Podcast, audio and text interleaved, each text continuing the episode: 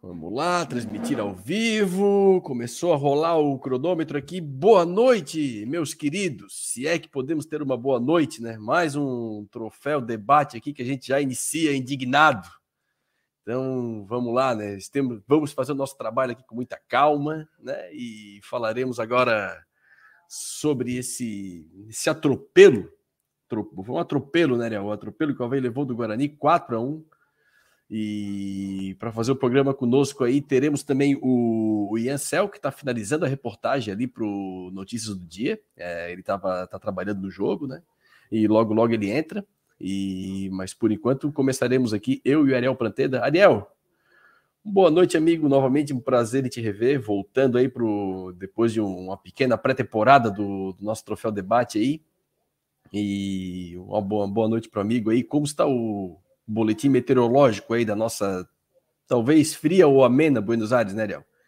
Boa noite, amigo. Então, um abraço aí para o amigo. É sempre bom falar contigo. A noite não é boa. Não é boa. Insisto. Aqui está friozinho, né? Hoje não chegou a 18 graus na máxima, tá já não tá, não é um frio assim muito grande, mas está fresquinho, né? Não, não, não dá para. Maravilha, né? Calor foi embora, calor foi embora. Sim, sim, sim. Para quem é gosta do frio. banho, botar uma camiseta, tranquilo. É, exatamente. Não dá para andar assim sem camisa, não dá para andar calça curta, isso aí já esquece. Já foi essa época. É, aí, cara, uma estreia do Havaí muito. É, como dizer? Que, me desiluiu muito. Eu estava iludido, né, com, com as, as incorporações, né? Eu achava que um treinador que tem três semanas para treinar direto, eh, conhecer mais os jogadores. Eh, também seguindo a explicação dele, né? A explicação do Alex foi que no Catarinense eles usaram como teste para os guris da base, blá blá blá. Agora já vinha o elenco que ia ser definitivo. Então, com isso tudo, o Havaí é assim, né? O Havaí tem empolga em seguida, né? É, eu já vi dois, três que chegaram, já fiquei empolgado, né? É, mas, cara, foi assistir o jogo. O jogo é uma coisa que depois vamos aprofundar, né? Mas para mim uhum. tem uma uhum. explicação clara, né? Começou bem, é, razoavelmente bem, tomou um gol fora do padrão, né? O Matheus Barbosa, que aliás, aqui na ressacada, jamais deu um chute desse aí, né? Botou jamais. Na gaveta, na gaveta jamais. Incomodava aqui. Exatamente, exatamente. E agora contra a gente vai, vai fazer esse golaço. Ainda depois falou na TV que ele não ia comemorar, mas que como o gol foi tão bonito, ah, papo, para papo para boi dormir, né? Ah, vai, vai falar para outro lado. Eu não quero mais ouvir falar do Matheus Barbosa, tá? Vai, fica lá, fica lá em São Paulo. É, mais uma derrota dura, quatro gols, mostra mostra uma coisa que já estava sendo mostrada. O Havaí toma Sim. muito gol, tomava com Barroca, tomou com Lisca eh, e continua tomando agora com o Alex. Então, é muito duro, uma derrota, acho que vai mexer na, na, na estrutura do, do, elenco vai mexer, né? É, não sei, acho que é mais cedo, né, para tomar assim decisões, mas é o acúmulo das coisas, né? Já a uhum. gente vai acumulando um catarinense ruim, porque para o Havaí ficar fora do quarto de final é ruim, é uma Copa do Brasil extremamente ruim e uma Série B que começa ruim também. Então, o acúmulo das coisas, já víamos de uma Série A ruim ano passado, então é um cúmulo de coisas que vai complicando ainda mais, né?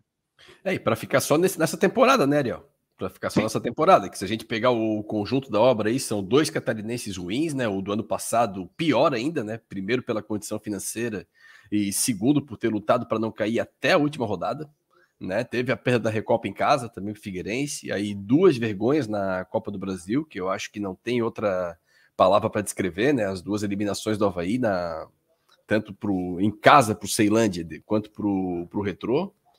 E acho que a nossa única alegria foi o, foi o clássico, né? Então, complicado. É, queria dar uma passadinha aqui no chat, galera. Pedir desculpa para vocês pela, pela demora.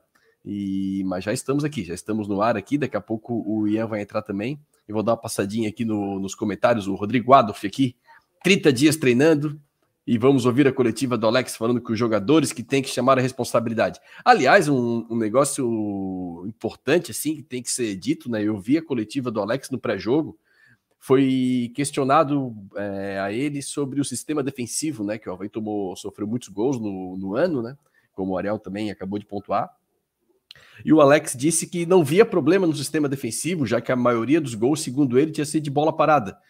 Hoje foi um só de bola parada e tomou três, né? E assim, me assusta muito não, não ver problema no, no, sistema defensivo.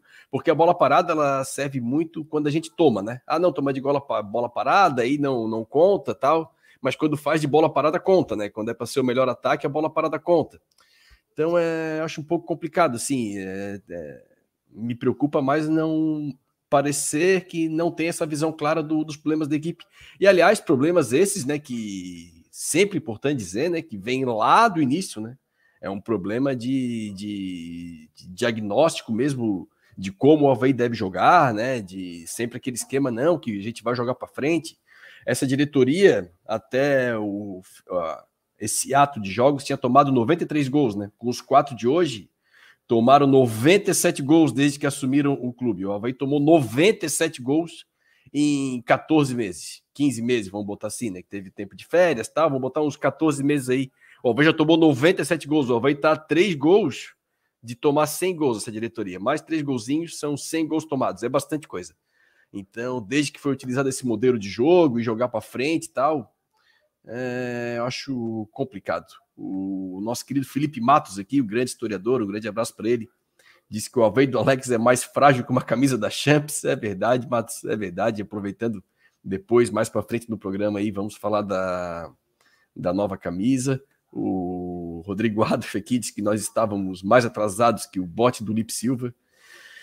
Mas assim, o Adolf, realmente o Lipe falhou, mas assim, zagueiro que joga desprotegido, olha, tem que ser muito craque, porque ninguém dá jeito, né? Nosso querido Fabrício Daniel aqui, saudades de Alemão e Betão. Olha, Fabrício, eu estendo essa saudade aí a um time organizado. Eu tenho saudade de um time organizado, um time sólido. Parece que a gente está pedindo um rim, mas o cara quer um time sólido, sólido, simplesmente assim, que entra em campo e tu perceba, cara, para fazer gol no Havaí, o adversário vai ter que lutar muito. E não é o que a gente vê, é gol todo jogo e muito gol, pô. E assim, né? Entrando tocando, chegando na cara do gol, é complicado. O Ariel, o Havaí entrou no, no, no, no mesmo esquema, ele repetiu o esquema ali, o 4-1-4-1 hoje, né?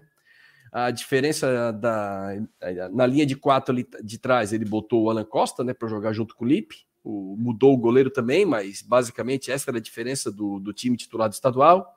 Aí o Wellington, para mim, foi uma grata surpresa, é, estreou bem, bom jogador, fez um jogo bom hoje. E aí depois os médios eram o mesmo, né? Então, Eduardo e Robinho, e mudou o ataque, né? O, aí ele entrou com dois laterais, né? Na, jogando nas pontas, né?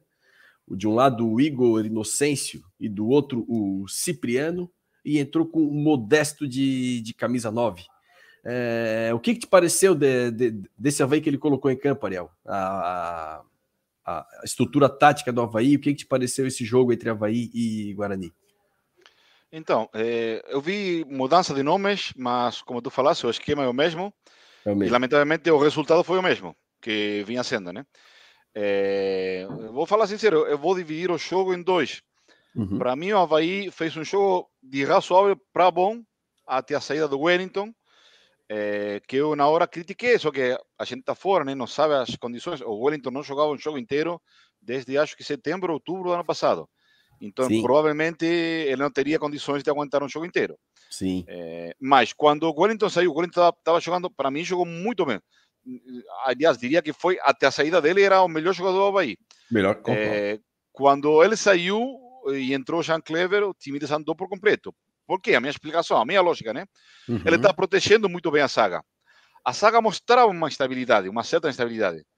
Eu entendo, né? É, o, Luan, o, o, Alan Costa acabou de chegar, tá? o Lipe Silva voltou de, de, uma lesão que ficou quase dois meses sem jogar. Então, primeiro jogo deles, eu entendo certa, certo desentendimento. O goleiro chegou faz três dias na sacada, tá? Uhum. Todo mundo novo, tá? Tudo bem. É, mas essas carências estavam sendo bem dissimuladas pelo Wellington. O Wellington supria isso aí, ajudando, ele ficava bem pertinho da saga. Quando ele saiu, desandou por completo. Aí o, Alan Costa começou a perder bola absurdamente, perdendo a bola para aqui, para lá, para lá. O Felipe Silva, o Felipe ficou perdido no campo. Absurdo. Tem, tem uma, um amigo meu mandou uma foto do WhatsApp. O Havaí mandou eh, no terceiro gol. Toma um contra-ataque que era. Eu vi na hora, né? Mas não tinha foto. Era 4 contra 1. Absurdo. Sim, sim, quatro, sim, atacantes, quatro atacantes do Guarani contra um do Havaí. Um e ele cruzou errado a bola. O gol já era para ter saído cruzou, no primeiro cruzamento. É, pra, ele cruzou errado, a bola volta. Errado, o cara rabou na bola, voltou. Deram tiveram tempo, chance. Ainda tiveram tempo. Deram tempo, mas nem assim, nem assim, nem assim a saga do Havaí conseguiu. Então, são muitos erros, muitos erros. Numa Série B, tu paga muito caro. É, se tu dá uma olhada no jogo, o jogo não era para 4 a 1 mas foi, pronto. No, é, a bola pune, tu não tem nada a não reclamar. Era, o jogo, até pelo desempenho, pela bola jogada, não era para, para 4 a 1 mas por outro lado, o 4 a 1 saiu ao natural, né? Porque daí saiu o segundo, aí o Havaí se abre, sim, e aí sim, sai o terceiro. E aí, quando ele deu nove minutos, eu ainda falei, pô, acaba esse jogo. Sim, eu, eu, eu, vai tomar seis. Chance, sim, sim, sim. É, sim, a chance de levar o quinto, porque daí tu parece pelada, parece que ele alugou a quadra. O Exatamente. teu time ficou mais fraco que o outro. O outro abriu três, quatro gols, o teu time larga. Fala, ah, agora deu. Aí quando ele deu nove minutos, eu falei, pronto, agora vai ser uma catástrofe, porque se o Guarani tiver um pouquinho de calma, vai fazer o quinto, faz quanto quiser, né, cara? Sim. Não, sim, é, aí o... Diga, então, seguindo isso, muitos erros individuais. Eu achei horroroso o jogo do Thales Solé que foi, tão horroroso que Alex tirou no intervalo, tá? Então isso mostra claramente a falta de convicção do treinador. Tu tirar o lateral direito no intervalo do jogo é porque fez muita cagada. É, toda, no primeiro tempo, eu tirei uma foto do mapa do calor que botaram na transmissão da, da Sport TV. Cara, o ataque do, do Guarani era tudo pro lado do, do Thales. Era tudo bola nas costas, bola nas costas. E passava, passava. Absurdo, absurdo, absurdo. Então. É, mas no é... segundo tempo, o Guarani também foi por ali, né? Eu acho que até Sim, é, é característica porque, deles. Porque também. o Igor Inocêncio, porque o Igor Inocêncio também é, é ruim. É pior. Também é ruim. Eu acho que é pior. não sei, é, é, mas é uma briga boa. Qual dos dois é pior? É ser uma briga boa, é uma briga, briga de fãs no escuro. É, é um pior do que o outro. Não sei qual é o pior, mas um pior do que o outro. Cara, então, é, lateral direito muito ruim, os dois. Lateral esquerdo, também não gostei do Natanael, não gostei muito. Acho que o Natanael, quando mais rendeu no Havaí, foi quando ele foi para o meio para cima, sem obrigação de marca. Quando Sim. ele teve a obrigação de marcar, aí não se deu muito bem. Ele é muito é, A saga, já falei, né? a, a, saga bem destroçada, meio campo, a mesma mesmice de sempre. Uma coisa que eu não entendo, o Alex vai morrer com o Rubinho em campo? Hoje o Rubinho andou o segundo tempo em campo, andou, e ele não saiu? Então, cara, tá, tinha Andrei, Andrei no banco, né? Bota o guri os últimos 20 minutos, o guri com força, com chuta de fora, tem, tem vontade, te, tenta alguma coisa. Não, ele morreu com o Robinho em campo. Então, são muita, muitas teimosias que vai juntando uma com outra, uma com outra, e o resultado é esse aí, tá? O Havaí Sim. foi goleado 4 a 1 na estreia Série B. É difícil, é, é bem difícil. E teve o. Aí veio o intervalo, né? Ele bota o. Como é que produzia o Patino? É Patinho ah, que é fala? Patinho. Ou... A gente, eu, eu, eu, ficava rindo porque o narrador falava patinho, que era em português seria um pato pequeno, né? Um pato pequeno, é. Isso em, espanhol, não, em espanhol, um pato pequeno seria um patito. Patito, patito sim. Patito. Patinho não é. Patinho é um sobrenome de origem espanhol, né? O colombiano. Mas se pronuncia igual um pato pequeno aqui. Você, fala exatamente igual um pato pequeno. É patinho, isso, patinho. Sim. Mas é com N, N, né? Que é uma sim. letra que no, no alfabeto português não, não, não tem, né? A N. É, é o N. É uma N com, com tilde em cima, é isso. Sim, então, o, ele botou o Patino, o Patinho e o Júlio Patinho César. pelo Modesto. Do... Isso. isso. E o Patinho pelo Júlio Modesto o Júlio César pelo Thales. Daí Aí deslocou ele... o Igor Inocêncio para lateral direito. Isso. Achei o Júlio César fez uma. Eu gostei. Sinceramente, eu tinha ouvido falar dele, mas não, não, não, não, lembrava muito bem dele. Gostei, fez uma fumacinha bom. Boa, ele cruzou para o gol do Patinho. É, ajudou, ajudou a marcar, gostei, gostei muito da estreia do, do Júlio César. O Patinho fez um gol, cara, camisa nova, estava dentro da área, fez o que tinha que fazer, brigou. Então, achei uma estreia boa. Não uma estreia, o Patinho já tinha jogado com o Brusque, mas uhum. depois, não sei por que, ele desapareceu do time. Nunca mais voltou a jogar, agora voltou, achei... entrou, fez um gol. Achei... Eu achei que o Patinho foi bem. O... Aí quando ele faz isso, ele muda um pouco o esquema, ele traz o Robinho um pouquinho mais para 10, né? E aí a gente pode depois falar um pouquinho do Robinho. Até eu estava conversando com o Fabrício Daniel, já tem um tempo, no final do Catarinense aqui, a gente bateu um papo, um abraço pro Fabrício também. E o Fabrício é muito indignado também com o posicionamento do Alex, e ele tem razão. Eu concordo com ele, a gente já vai entrar nesse ponto aqui, né? E aí ele bota o Patinho e o Júlio César no lugar do Thales e Modesto, altera um pouco o esquema, porque ele bota o Robinho de médio Robinho tá jogando de médio o tempo inteiro, assim. Eu até respondi pro Chico Lins aqui no, no Twitter aqui. O... A gente teve uma experiência em 2021 com todo mundo pediu Valdívia no meio e jogava sempre o Lourenço, lembra? Aí o Claudinei era teimoso, teimoso, teimoso, é porque o Valdívia de médio não sustentava sem a bola. Muito frágil fisicamente para marcar e para jogar naquela faixa de campo como médio, né? E aí entrava como ponta, e quando entrava no meio, entrava como 10. Entrava até pouco, mas entrava como 10 no meio e mais como ponta. Entrando de médio mesmo, era tipo, ó, vai todo para cima, era quando o Valdívia entrava ali. E o Robinho joga o tempo todo de médio. Com aquela idade, ele tendo responsa, muita responsabilidade defensiva, não vai funcionar. E aí ele bota o Robinho, ele centraliza o Robinho, bota o Robinho de 10 ali. Eu acho que o Robinho melhora muito no segundo tempo. Inclusive, o gol do Havaí, para mim, ele já a bola estava com o Robinho já de um lado, o Robinho inverte a bola lá na esquerda, abre o time do Guarani, depois a bola volta, o Robinho aí recebe pela direita daquele passe muito bom pro, pro Júlio César, que faz o cruzamento e o gol do Patinho. E eu acho que o Robinho depois jogou melhor, assim, o segundo tempo do Robinho eu achei muito melhor que o primeiro. E eu acho que as críticas ao Robinho, depois a gente pode até entrar no, no assunto Robinho, assim, eu acho que as críticas é, não é que ele não esteja merecendo, mas eu acho que ele está muito mal escalado. O Robinho não pode jogar de média, assim, ó, ele há dois anos então, em 2021, no Curitiba, ele já jogava de 10, paradinho, do lado do Léo Gamalho, com duas linhas de quatro atrás deles. assim. Ele não, ele não tinha essa, essa função que ele tinha que marcar e dar combate. Ele não tem mais essa condição física. Né? Aliás, poucas vezes ele teve, mesmo quando era novo, ele sempre foi esse cara um pouco mais frágil fisicamente, né? E o Alex bota ele de médio, de médio, de médio o tempo todo. Hoje, quando ele jogou de 10, eu achei que ele, que ele rendeu um pouco melhor. E aí o Alvei consegue, consegue um empate, né? Ele bota o Jean Kleber no lugar do Wellington. O Wellington, acho que, como bem falou o Ariel, cansado também, né? Muito tempo sem jogar. Mas que dos novos contratados, acho que disparado foi o, foi o melhor, né? Que deixou a melhor impressão. Disparado, assim, ó, disparado. Muito acima do, dos outros. E ele fez isso aos 20 minutos, né? Aí o Havaí toma o gol, toma o segundo gol do Guarani. O Regis também, contra o Havaí, é inacreditável, né? Ele vira o Messi mesmo e ainda pegando um time aberto como estava o Havaí, desorganizado, aí ele deita de uma forma inacreditável, assim. O Regis é o novo Gil Baiano do Caxias, que, porra, pegava a gente aqui em 97, 98, que homem desgraçado. 96, era. Pegava o Caxias da Série C, era lambada, não, não tinha jeito. É o novo Gil Baiano, o Regis, é impressionante. E aí depois ele toma o gol, ele troca, ele bota o Gustavo e o Gazão no lugar do Eduardo e do Cipriano. Mas aí já tinha ido, né? O Havaí, ele, ele, ele não dá essa, essa esperança na gente que, não, tá perdendo 2 a 1 um, mas calma, vai botar a bola no chão, vai para cima do adversário, vai conseguir reverter. Não sei, eu não consigo enxergar isso no Havaí de 2023, assim, muito, muito complicado. E assim, né? 4 a 1 é bastante gol de novo, né, Léo?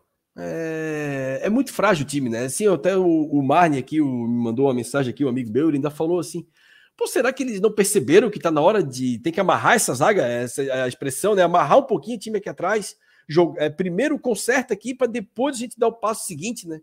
O Havaí não, o Havaí é ataque, ataque, ataque. Não sei, isso me complica um pouco. Série B, assim, eu acho muito difícil. Diga. Eu acho que vai mudar a saga para mim, porque claramente o Didi foi contratado para mim é titular nesse time. Eu assisti vários jogos do, do Água Santa na, na no, no, Paulista, né? Uhum. Então acho que o Didi é um bom zagueiro, é, só que vai demorar um tempo para ele entrosar com o time, mas mesmo assim, com a atuação do saga, vai ter que mudar. Para mim, é claro. Mas até falar ter... em entrosamento, né? Ele até desculpa te interromper, mas, pô, ele botou todo mundo, né? O pessoal chegou, o goleiro ele já trocou, o Alan Costa chegou ontem e jogou também, os dois pontas botou para jogar. Então não, ele, o Wellington entrou também, então desembarcou do avião, foi pro jogo, né? Sim, sim, sim, sim. Então vai ter muita mudança para mim de, de time, do time de hoje para o time da semana que vem. É, mas é, vai ser uma, uma coisa difícil de segurar, né? Eu falei no, no último programa que a gente fez depois a eliminação do Catarinense, eu falei que para mim nesse momento era para tirar o Alex, tá? Era Sim. trazer um, uma pessoa nova, dar um mês quase para treinar com o elenco, para impor seu sistema, o que for, né? É, porque ia ser muito arriscado a jogada, a jogada de ficar com o Alex. O Alex já vem com, como, como falamos, com muitas eliminações. Se é eles ou se é nossa internet que tá ruim. Tá, tô, tô ouvindo o Ian. Yeah, estamos te ouvindo, Ian. Estamos te ouvindo. É... Acho que a internet dele deu uma. Estamos te ouvindo aqui, mas tá, Não, tá minha, tudo inter- certo. minha internet aqui tá dando uma congelada. Tá, mas agora tá, agora tá legal. Aí tá, aí tá ótimo. Diga lá, Ariel. Já te passa aí. Então, Tá beleza. Cara, o beleza, desculpa. Fala, fala, fala, fala. Só pedir desculpa pra vocês aí. Minha internet tinha dado uma congelada, eu não tava ouvindo vocês direito e a fala do. Congelou de novo. Agora, agora Ah, congelou. Agora Agora congelou. sim congelou. Agora congelou. Vai lá, Agora termina sim lá. congelou. Completa aí, por favor. Então, para mim era uma jogada muito arriscada ficar com o Alex, porque podia acontecer isso. Eh, Eu falei, o Havaí vai jogar as primeiras três rodadas, dois com times paulistas, Guarani e agora Mirassol. Depois, clássico, não é clássico, mas um jogo regional, né, com Criciúma. Jogo duríssimo. né? Um jogo duríssimo, Criciúma é campeão Duríssimo. catarinense. Então, se desses três jogos o Havaí já perdeu um, tira, imagina que o Mirassol tirou empate na sacada e perde Não. com o Criciúma. Como sustenta o Alex? Então Não, vai ter aí- que mudar o treinador na terceira rodada. Sim. E aí começa a desculpa, que o treinador é novo, que chega, que conhece o elenco. Tudo isso podia ser poupado se o Alex ficava fora quando ele foi, eh, quando ele ficou fora do estadual. Tá? Ele teve sua chance, teve o torneio inteiro, a Copa do Brasil. Cara, para mim já dava para o Alex. Agora estamos nesse processo, né? Eh, eu tinha uma esperança com, com as incorporações que o Havaí poderia brigar, mas agora a minha esperança está diminuindo. E não é um jogo, né? Quero esperar, né? Não quero ser, ser precipitado, né? Tá, começa o torneio, tá? Eh, mas eh, a atuação de hoje é decepcionante e tenho agora sim começo a duvidar de se a nossa luta não vai ser por subir ou por não cair, que seria ruim. Ah, Eu nem sem quero dúvida. falar nisso, mas seria muito ruim.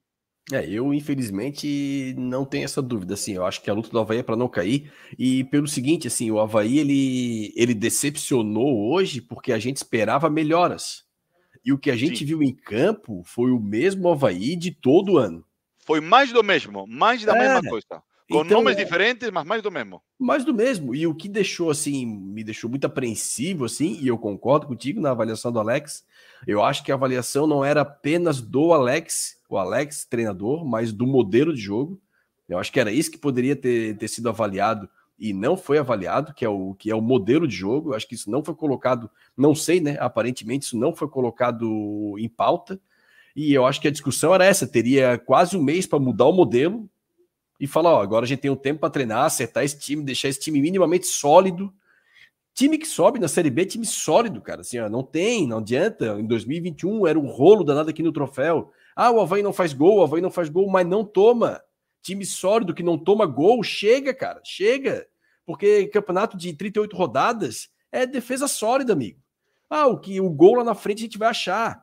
E o que eu vi no Havaí foi o seguinte: o, o Alex, para mim, ele não deu nenhuma demonstração durante o estadual de evolução na parte tática do time. Assim, não, a gente não tem os nomes ainda, mas taticamente o time é certinho. Não, o Havaí é organizado.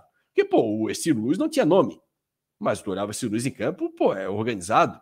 O Criciúma tem nome, mas assim, nível do Havaí. Aí tu olha o Criciúma do Tencate, organizado, e o Havaí tu não vê organização. O Brusque, pô, o Brusque foi perdendo o campeonato as duas finais.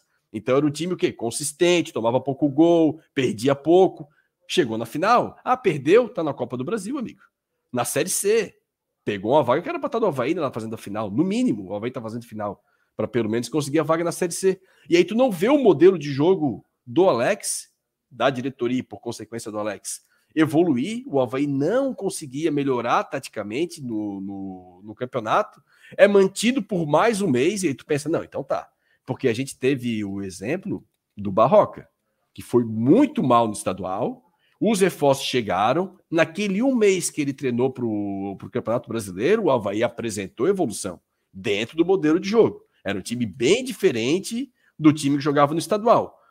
Hoje eu, queria um pouquinho parecido com isso, sim. Eu não precisava ver chegar lá e dar um show, mas eu queria um time um pouquinho mais sólido, que desse um pouquinho mais de esperança, alguma evolução. Não teve nada. Nada, nada, nada, nada, nada. Foi exatamente o que a gente estava vendo. E aí, meu amigo, ah, vai comentar depois do resultado, mas espera aí, a gente já tinha conversado no fim do estadual, né? Era o momento de trocar. Se é para trocar, era aquele momento. Aí agora tá mais do que provado que o momento já passou, porque não teve evolução nenhuma, nada, nada, nada, nada. Então, assim, é muito preocupante. Não sei se tu Aproveitar- percebesse, se tu Diga lá, percebesse na saída do Alex em campo, ele saiu de cabeça baixa, olhando para o chão, mas com. É, às vezes a, a, a linguagem corporal fala muito, né? Ele saiu absolutamente derrotado. Acho que ele está ciente de que essa derrota de 4 a 1 não foi só uma derrota mais, tá? É, acho que na cabeça dele passar muita coisa, muita coisa. Então é uma coisa bem difícil. Não, não, não sei como vai segurar essa barra aí. E o cara que começa passa, agora, não sei. Passa motivação de elenco, confiança no que o treinador está pedindo, porque isso também é muito importante, né? Ah, não, faz tal coisa que vai dar certo. Pau, dá errado. Não, vamos jogar de tal modelo na pau, toma gol. Não, vamos jogar assim que assim a gente vai fechar pau. E o Havaí não tomou o primeiro gol, o, não saiu aos 14 minutos do primeiro tempo, escanteio, o cara do Guarani subiu na linha da pequena área, cabeceou limpo. Socinho, limpo. limpo. Ele escolheu daquele cabecear, ele tirou do goleiro, botou lá, ela foi para fora. Então, assim, ó, a bola parada. Aí o Alex, na entrevista, o, da, agora a última entrevista que teve, não, que a bola parada tem mais a ver com desse é, comportamento do elenco, característica do jogador. Cara, bola parada para mim é treinamento, cara. Treinamento, treinador, é estratégia. Assim, ó, tem, não precisa ter, ter tanto jogador alto para ser bom na bola aérea, para ser um time sólido. Assim, ó, um dos caras que melhor tempo de bola tinha, de bola aérea, era um cara que eu vi no Havaí. O pessoal vai rir, mas era o Rafael Costa, o Pelezinho. Inclusive, no, na época do Figueirense, ele fazia o primeiro pau, porque ele subia muito, saía muito do chão, tempo de bola absurdo, e um cara baixo e bom de bola aérea. Então, assim, não é só perfil, é treinamento, enfim. Deixa eu passar a palavra aqui para o Ian. Ian, te dá o boa noite aí, amigo. E agora, aparentemente, a internet está boa. É, já a demos, a, a, princípio, sim, demos umas pinceladas aqui do, do jogo. E gostaria de, de, saber quais foram as tuas impressões do, do jogo de hoje, amigo.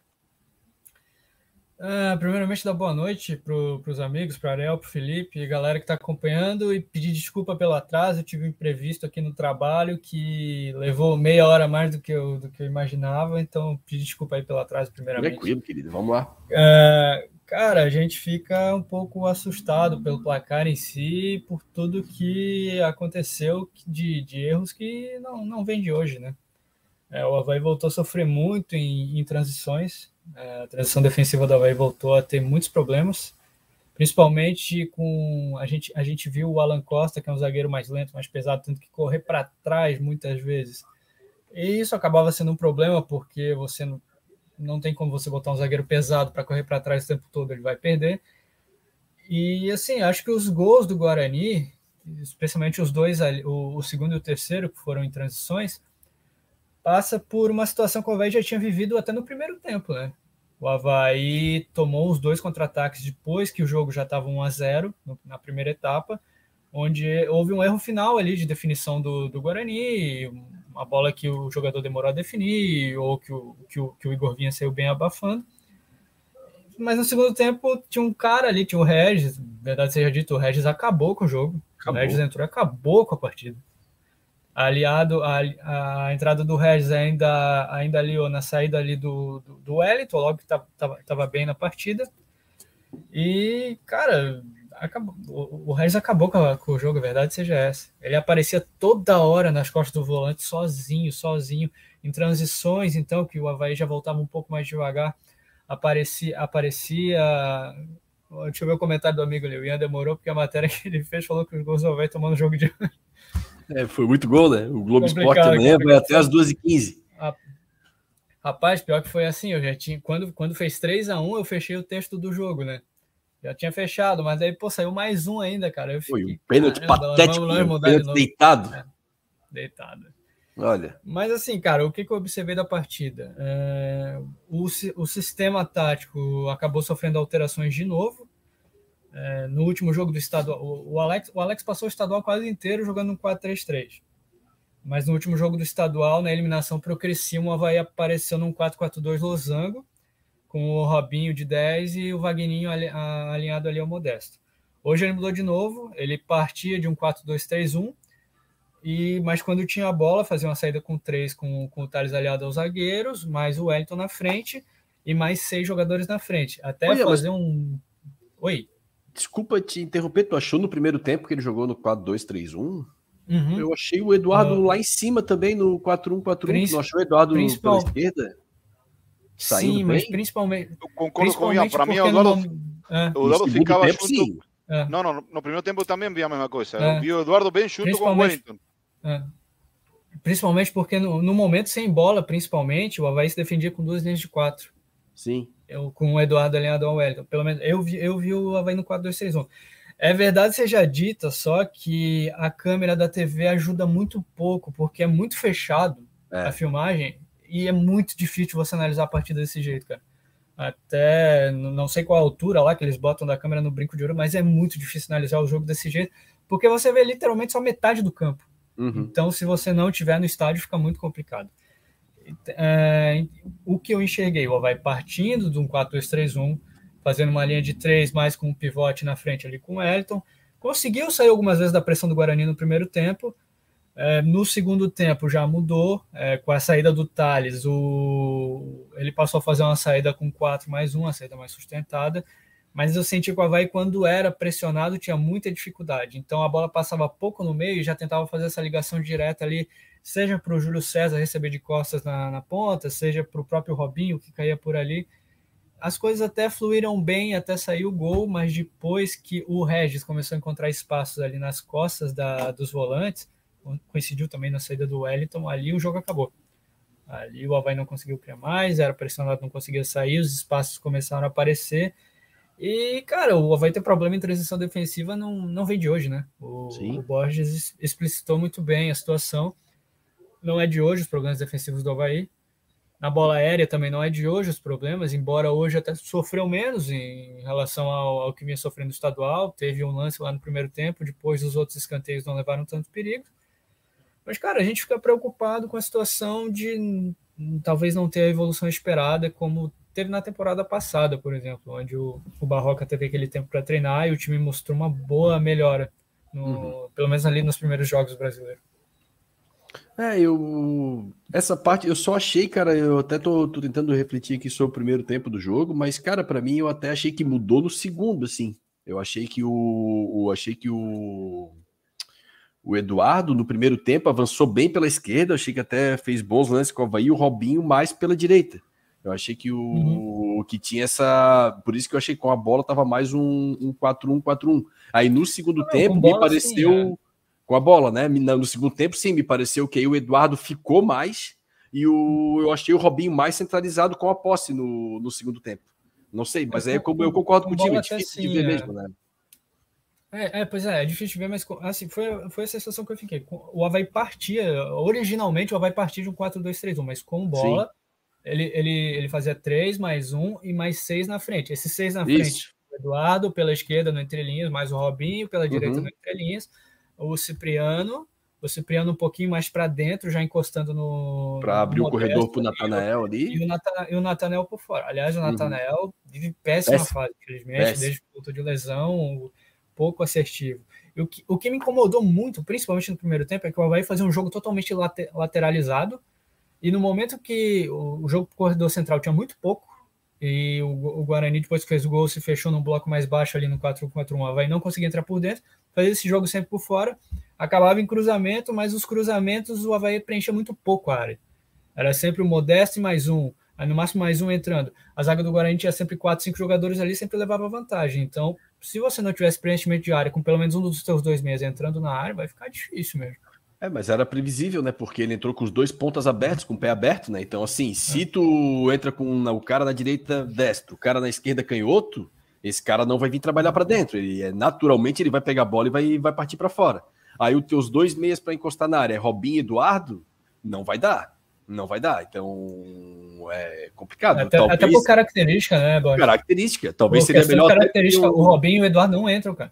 É, não é essa. Ele não tem, como tu falou, se fosse às vezes Robinho e até o Matheus Barbosa da vida no lugar do, do Eduardo, poderia entrar e, mais. Isso, isso no primeiro tempo eu achei também, além disso, achei muito pouca jogada assim de conexão, né? Era muito chutão, né? Eu vi o Lipe dando quatro ou cinco chutão, e não é não, não, um time do Alex, na teoria, deveria ter um jogo mais requintado, não chutando o zagueiro para Deus te ajude. Eu, eu vi eu muitas que... vezes isso. Isso mostra também uma, uma carência, né?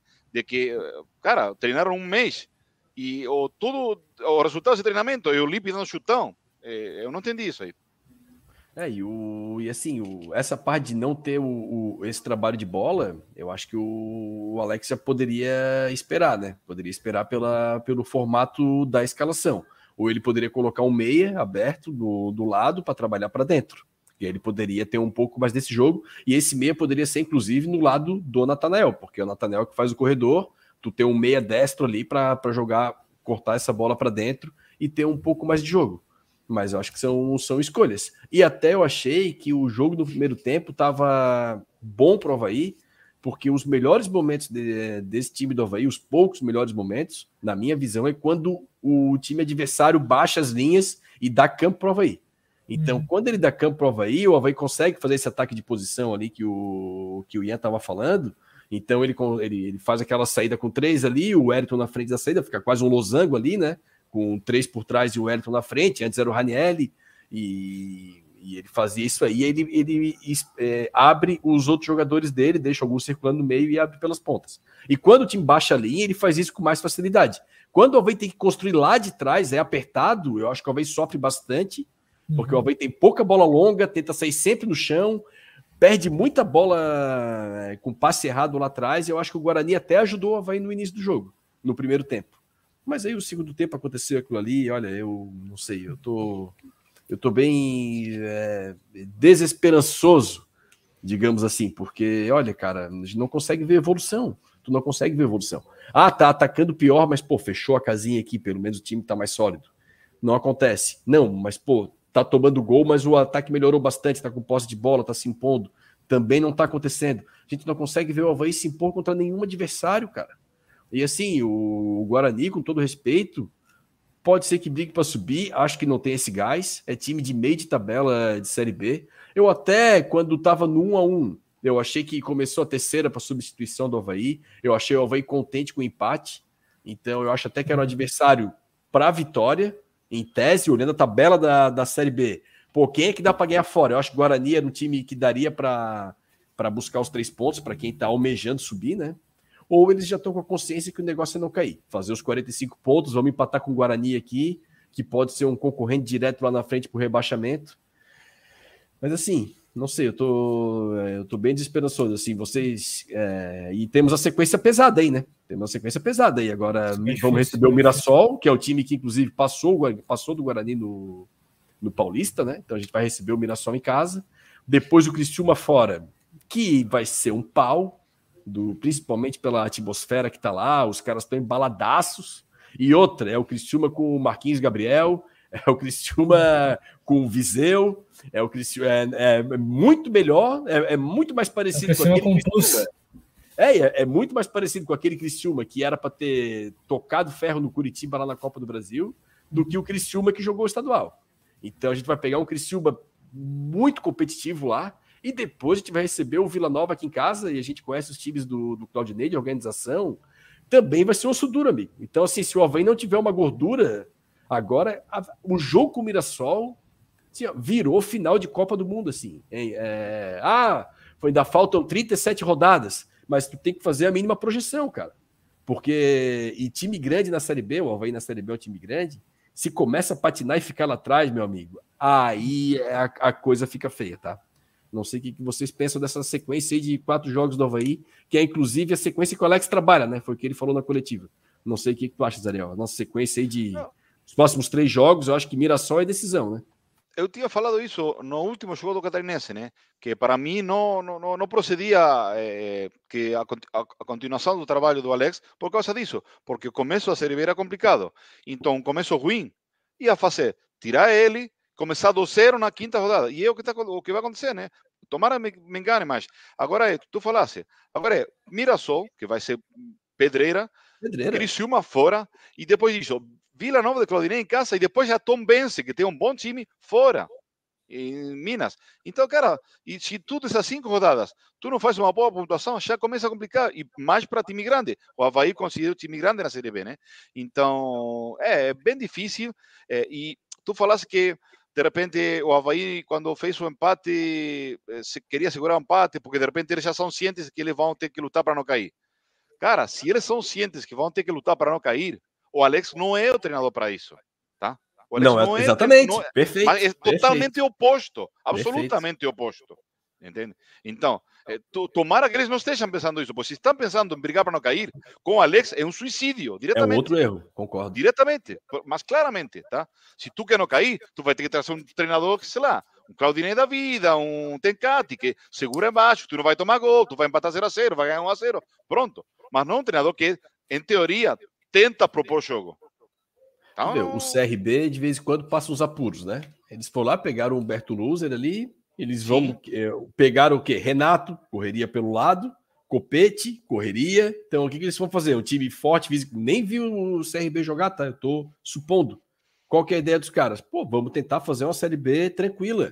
Então, vamos pegar velocidade pelos lados, um time sólido defensivamente. Cara, tem que, tem que, arrum, tem que arrumar casa, assim. E, e eu olho para o Havaí hoje, eu não, eu não consigo ver nenhuma evolução no modelo de jogo proposto.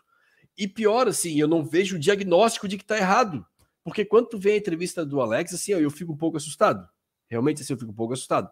E o Alex é um cara que sabe muito de futebol. A gente pode discutir aqui o Alex treinador, aplicabilidade dos conceitos, escolha do modelo, a forma que ele enxerga. Ele já falou que ele joga com o Robinho Bueno marcando em cima porque ele acha que já estando no campo adversário eles vão correr menos do que tendo que voltar é o jeito que ele vê jogo e eu respeito, entende muito de futebol.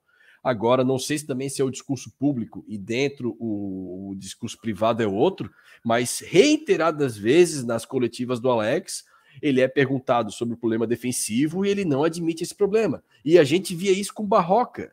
O Barroca não admitia os problemas defensivos do Havaí. Não, a gente tem tomado gol, mas fizemos tantos gols não sei aonde, estamos criando. Se tiver melhor aproveitamento da frente, esses gols não vão fazer falta. E assim, ele, e eu, eu acredito, não é que eles não estão vendo porque não conhecem, não, é, é a forma de ver jogo. E talvez eles encarem isso como um problema menor e que o objetivo é jogar com a bola e tentar criar mais na frente para que isso supra os gols tomados. Só que a gente não vê uma evolução tática é, ofensiva que te dê uma segurança de falar: não, beleza, vamos, vamos, vamos apostar. Tomamos quatro hoje, mas tudo bem. Vamos apostar. Mas, cara, é, é gol em cima de gol, pô. Ah, pelo que eu estou vendo, o Alex pode vir a ser um bom treinador. Eu não estou discutindo a qualidade de treinador do Alex. Só que estou achando que não é o treinador pro Havaí e muito menos pro momento do Havaí que é uma coisa claríssima, tá? Então, uma coisa é um time da Série A com um orçamento X, que briga por outra coisa bem diferente e com um elenco diferente, e outra coisa é o Havaí numa Série B com quase a obrigação de subir, tá?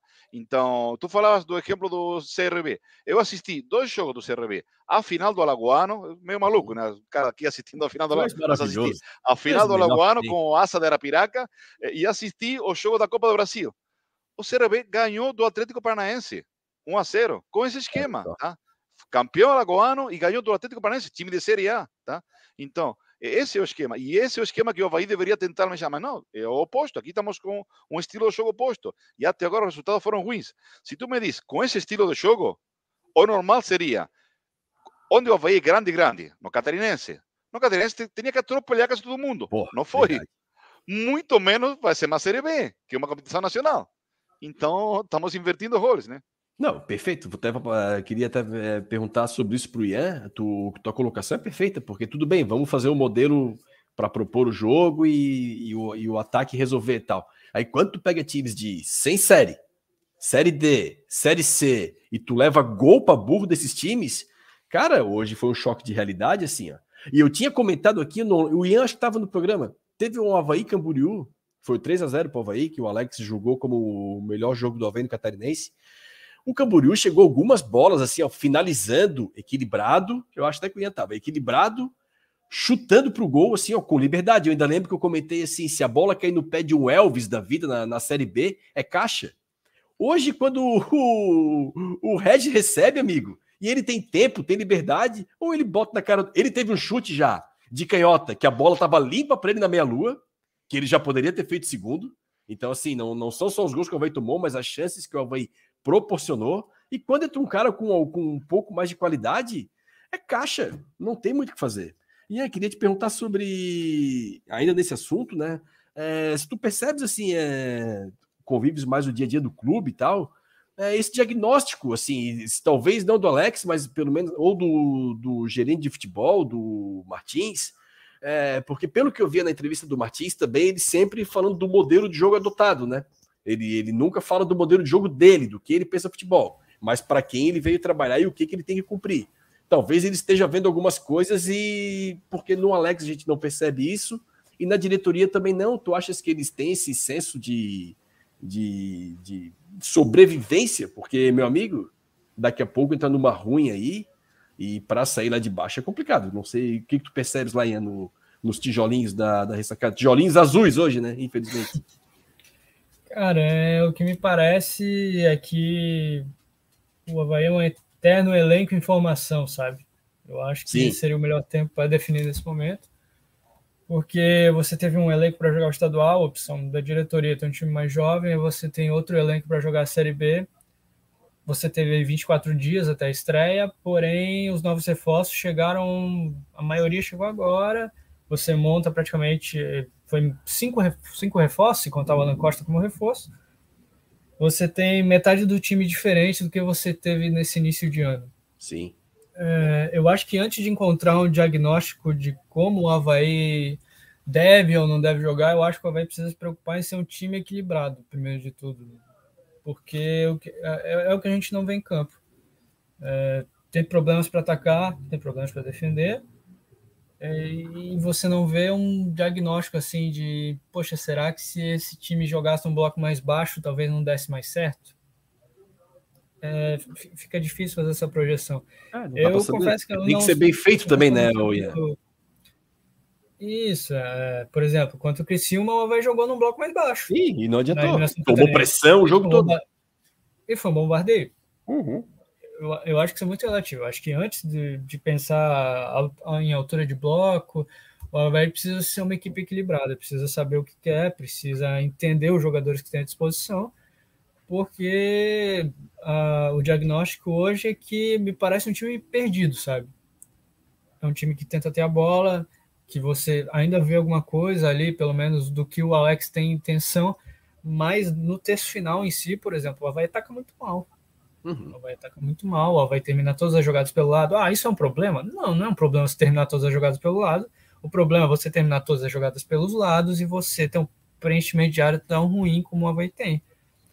É um problema você jogar no bloco mais alto? Não, é um problema você jogar no bloco mais alto quando você não consegue pressionar o seu adversário da forma mais adequada e tem que fazer um zagueiro pesado como o Alan Costa ficar correndo para trás, em Sim. transição defensiva toda hora.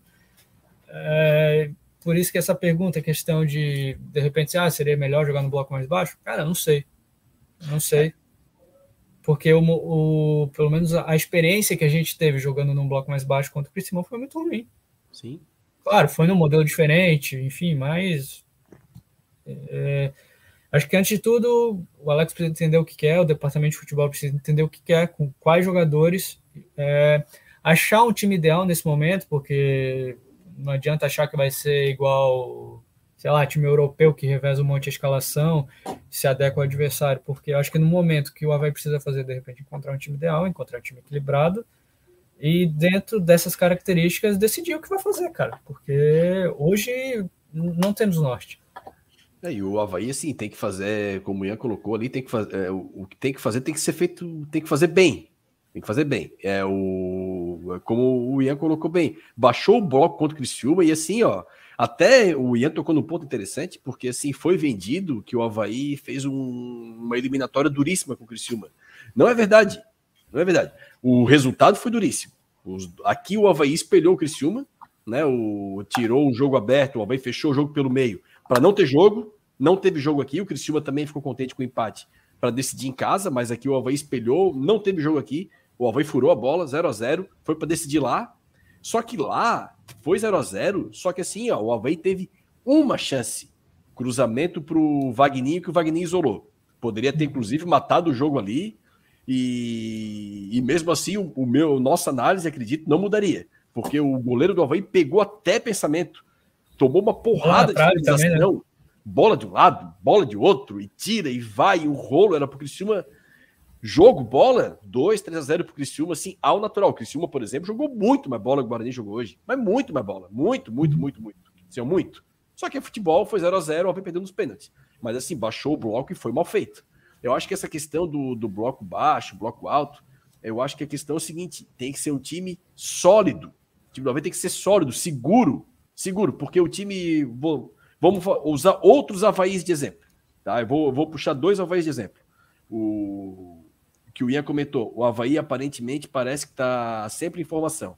Aí eu vou usar o Havaí de 2020 como exemplo. Era o Havaí do Geninho, todo bagunçado na Série B. O Havaí não parou de contratar naquela competição. E chegar. Por quê? Porque ninguém servia. Claro, o time é uma zona. Então, quando não tem nenhum tipo de coletivo, a individualidade de fato não aparece. Então, sempre, é, sempre tem que contratar. Porque ninguém nunca vai servir. Contratar, contratar, contratar. O Havaí de 2021, por exemplo, já para usar outro exemplo, era um time sólido, marcando lá em cima. O Havaí jogava com sete no campo do adversário o tempo inteiro. Ocupar o Havaí, eu acho que foi Vasco e Havaí em São Januário, assim, o Havaí fez 1 a 0 no Vasco. Não deu a bola pro Vasco, o Vasco ia sair o Havaí com 7 lá em cima, o Havaí fez 2 a 0 e aí o Havaí baixou. Mas assim, era para cima o tempo inteiro, mas era sólido. E tu tinhas Edilson e Diego Renan pelos lados, que essa bola se vem na, nas costas, dois laterais lentos, mas entrava algumas bolas, tinha alguns problemas com o Edilson defensivamente, tinha, claro, nenhum time é perfeito, mas entrava menos bolas. E hoje tu olha o Alan Costa ali completamente perdidaço. Por quê? Porque o time não tem organização.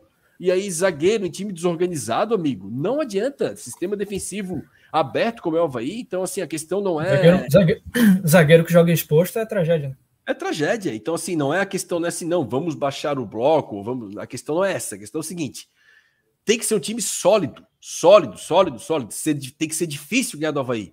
E o que a gente vê é que é fácil ganhar do Havaí, é fácil chegar no gol do Havaí, é fácil finalizar no Havaí. Então, isso independe se a linha tá lá em cima, se a linha tá lá embaixo. Tem que ser sólido. E eu dei dois exemplos aqui. Então, de, de, de, de formas diferentes de jogar, e o time tem que ser sólido. De 2020 ali, foi muita contratação, e depois que organizou, organizou para duas linhas de quatro, né?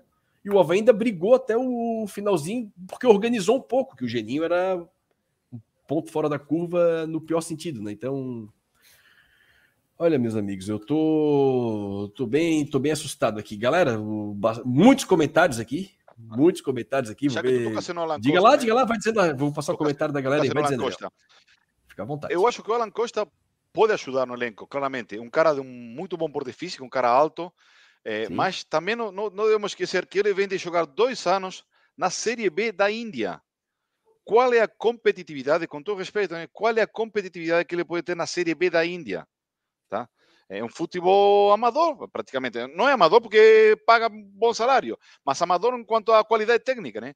Então, de repente ele virou titular. Acho que não vai ser titular, acho que o titular vai ser o Titi. Acho que ele veio para ser titular.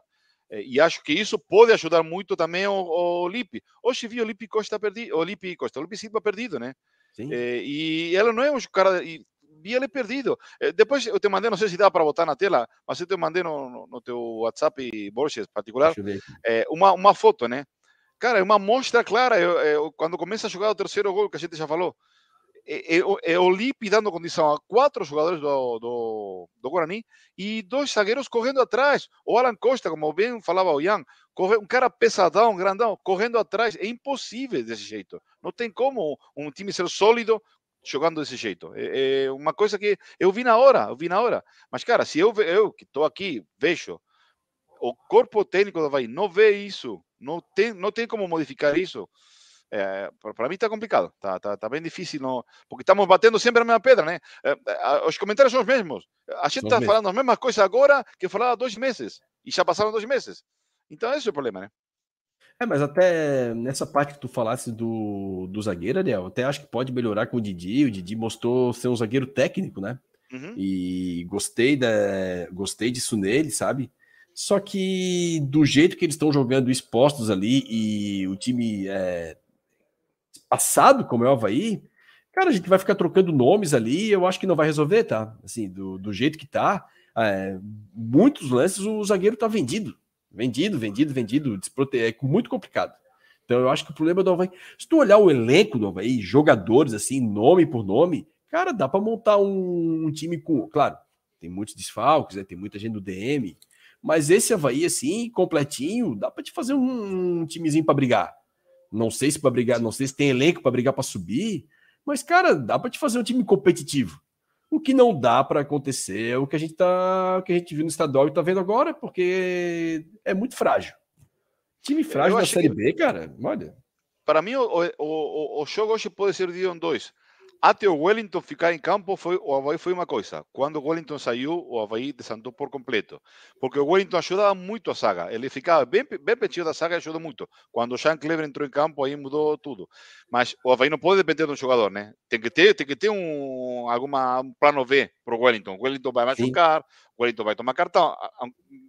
Aunque ele toma pouco cartão, ele toma pouco cartão, mas mesmo assim, vai tomar um cartão. Tá? Tem que ter um plano B. Acho que o Jean Clever não é esse plano B. O Gação também ficou demonstrado que não. Então, para que fica com Jean Cleber e o Gação? O do Wellington é o, é o Xavier, né? Tá, mas o Xavier, o Xavier chegou fora de forma. E outra tá aparecendo coisa, a imagem aí, não? Essa, essa é a foto que eu mandei. Isso, essa, isso é claríssimo. É, é, mas não, não, não, não, tem discussão isso aí. Tá vendo? O, o Alan Costa correndo para trás, como o Ian falou? O, o Alan Costa correndo para trás. Não tem, não tem como, não, não, é absurdo. É, é, é, claríssimo, é uma imagem claríssima. E o Lipe dando, dando condição a todo mundo, mas cara, o cara está correndo atrás com quatro caras que está indo pro, pro gol, né? Como que vai fazer o quê? Ah, e nem falar do lateral direito, nem aparece na imagem lateral direito, nem aparece. Porque quem está atrás do, do Alan Costa é o Jean Clever. O Igor não, não, não aparece nem na foto. Não, e o importante dizer que o jogo estava 2 a 1 um, né? 2 não a 1 um. era um jogo mata-mata que a 48 do segundo tempo o foi para cima, né? Então, assim, às vezes o jogo tá 2 a 1 um, tem que ter calma, calma, calma segura, bola no chão, para de dar chance para o adversário, calma, vamos com calma, tem tempo para tentar empatar o jogo, mas o Havaí se joga para frente como se jogou em outras oportunidades contra Marcílio Dias. Alguns jogos assim, que o Havaí se joga de qualquer forma para cima do adversário, aí toma o terceiro e mata o jogo, pô. Então tem que ter calma também. Não, não, ninguém vai morrer. Calma, 2 a 1 um, calma. Não sei. Essas coisas me incomodam um pouco. Essas coisas me incomodam um pouco. Esse desespero para para tentar chegar ao gol a qualquer custo e vai todo mundo para frente. Cara, futebol não é assim, pô. Calma. Não, Foi aos não... 38 do segundo tempo o terceiro gol do, do, do Guarani. Do Guarani. É, e ele deu 9 de acréscimo, então tinha 20 minutos de jogo. Uhum. Então calma, tem 20 minutos de jogo ainda, calma. Não, aí se joga. É complicado. É complicado. Eu tô bem preocupado aí. O... Vamos lá, galera. Mais alguma coisa sobre, sobre o jogo? Vocês têm mais alguma coisa para acrescentar aí sobre o jogo? Eu gostei da, do Júlio César, como já falei. É, acho que ele entrou bem. É, acho que pode ajudar, né? É, do, o Cipriano achei assim meia, meio que às vezes aparecia, às vezes aparecia. Até assustou quando ele saiu, né? Você tá em campo ainda? Que o sim, segundo sim, tempo sim. dele. Não, comigo aconteceu uma coisa estranha no primeiro tempo. É, duas vezes fui dar uma olhada na, na, na, na, escalação do Havaí, porque eu não conseguia achar o Igor Inocêncio, não aparecia. Falei, pô, tá jogando, cara? Procurei o número da camisa dele, 98, não aparecia. A, a câmera de TV não, não, não pegava ele. Falei, cara, o cara tá jogando mesmo ou passaram a escalação errada? Então, depois ele foi lateral, aí apareceu mais. Para pior, mas apareceu, né? Então, Sim. os laterais achei muito ruins. O Thales, eu não gostei absolutamente para nada acho que tem que ser revisto. Já falamos faz três meses, por isso que já cansa, né? O Thales Sim. continua sendo o capitão do Havaí. Pronto, né? Até, até que ponto vai, vai continuar isso? Até quando? Tá? É, não, não sei, não, não, sinceramente não entendo. Eu isso. acho que discutir o Thales como capitão, eu acho que é, pode ser justo pela, pelo histórico do time, né? Assim, é pouco tempo de Havaí, mas assim, cara, jogando, eu não, não vejo problema do Havaí ali no Thales. Eu não vejo problema do Havaí como o Thales. Eu acho que o problema do Havaí é global, é, é coletivo, assim. E aí nem o Thales vai dar certo. Eu até. Característica do Thales, sinceramente, eu gosto, sabe? Eu gosto de lateral construtor, porque eu gosto de time organizado. Eu acho que time com lateral construtor, quando perde a bola também, o cara já está muito mais próximo de, de recompor a última linha. Eu acho que o time sofre menos quando tem laterais construtores. Eu prefiro que, o, que os extremos lá na ponta façam a, a, a, parte do ataque do que tu tem o Natanael da vida passando toda a vida, o Thiago Rosa também, que nem tem toda essa característica, mas pelo esquema também ia fazer a, a extrema esquerda lá quando o Alvei tinha posse.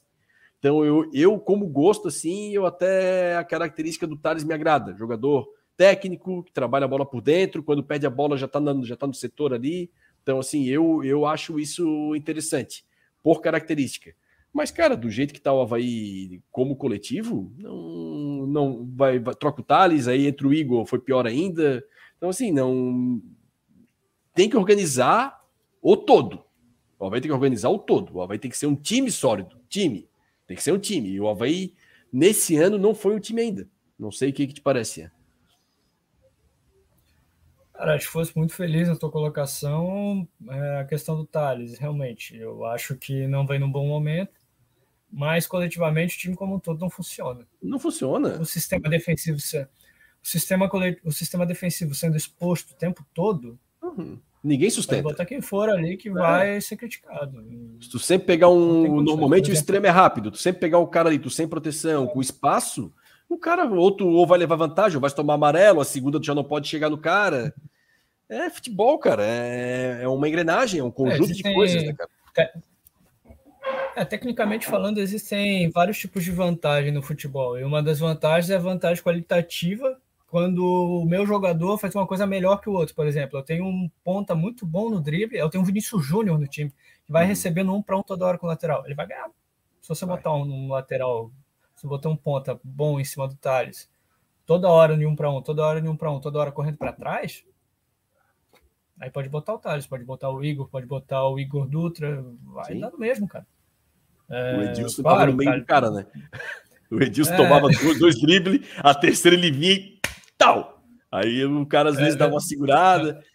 Antes que, antes que a galera pense que, ah, tô passando pano para jogador. Não, não tô passando pano para jogador, mas você jogar com o sistema defensivo exposto, você vai expor ao seu lateral a constrangimento o tempo inteiro. O seu lateral, o seu zagueiro, enfim. O goleiro, goleiro vai meter a bola no gol. Constrangimento o tempo todo, que não, a situação não vai funcionar. E time que, time que não joga compacto, ou você tem, sei lá, um ou dois volantes que tem uma capacidade gigante de cobrir espaços grandes em campo, vai acontecer isso aí, cara. Vai aparecer espaço a rodo o tempo todo, principalmente em transição. É, isso aí é verdade. Transição defensiva, até tu tinhas colocado isso, né? E é, realmente é um problema do Havaí de bastante tempo, né? Então, um problema do Havaí que não começou hoje, né? Um problema que, que vem se arrastando. Então, galera, para a gente finalizar assim a pá dentro de campo, gostaria depois de dar uma pincelada sobre o lançamento da camisa. O... Vocês acreditam? O... Vou até passar para ti, Ariel, essa, essa pergunta que já tinha dado uma pincelada sobre o assunto. Essa sequência do Alvém de quatro jogos aí, é, é, até incrível a gente falar sobre isso, né? Tiveram tempo para fazer, tiveram falta de desempenho em campo, não estou nem falando de resultado, falando de desempenho. O Havaí não jogou bem esse ano ainda, não trocaram o treinador, e a gente sabe como é que é futebol, né? E a gente sabe como é que é futebol, não. Peraí, vírgula. A gente sabe como que é essa diretoria do Havaí, que não sustenta treinador, na verdade, né? Se trocar o Alex, é a quarta demissão aí em 16 meses, né? Isso é coisa de time rico. Tá pagando rescisão para bastante gente aí. É, Ariel, mas falando da prática, né? Saindo da teoria, na prática, essa sequência de quatro jogos aí, jogou o primeiro agora. Temos Mirassol, Criciúma e Vila Nova. Tu acha que é, é decisão para Alex? No, no, sentido de se o Havaí não reagir, ele vai ficar pelo caminho? O que, que te parece? Sim, eu acho que sim. Acho que não, não vai dar para segurar ele. Se ele. É, vamos, vamos fazer a sequência, são quatro jogos, são 12 pontos. Se ele não fizer no mínimo, no mínimo, seis pontos desses 12, ele não vai, para mim, não vai ter condição de, de ficar. E para fazer seis pontos, vai ter que ganhar do Mirassol em casa e ganhar do Vila Nova, que não vai ser fácil, tá? Então, também não vai ser fácil com o Mirassol. Então, para mim, sim, é definitivo. É, estamos falando que quatro rodadas são 10% do torneio, né? Um torneio de 38 rodadas é um 10%. Mas já dá para ter uma amostra, tá? Já dá para ter uma amostra. Sim. Então, mas aí começa o problema, né? Se tu, se, se, se o Alex não dá certo e vamos na hipótese, né? Que ele não, não consiga os pontos e ele é tirado. E daí? Começar do zero na quinta rodada do torneio. Pois tá? é.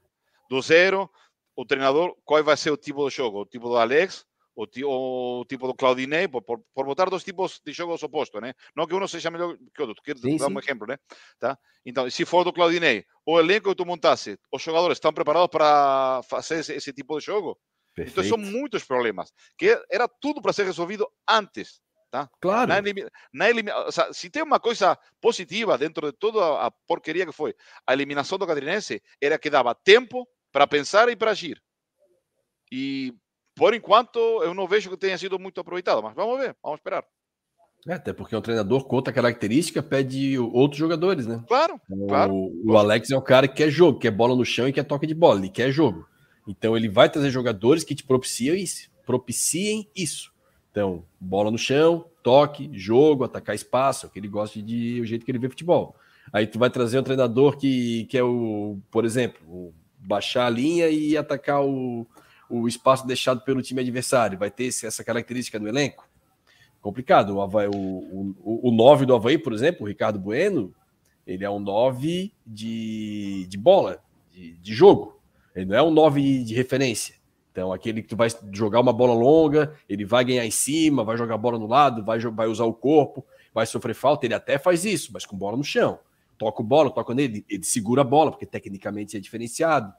Mas. Eu acho que o Havaí no elenco, acho que tem, tem uma certa. Como dizer?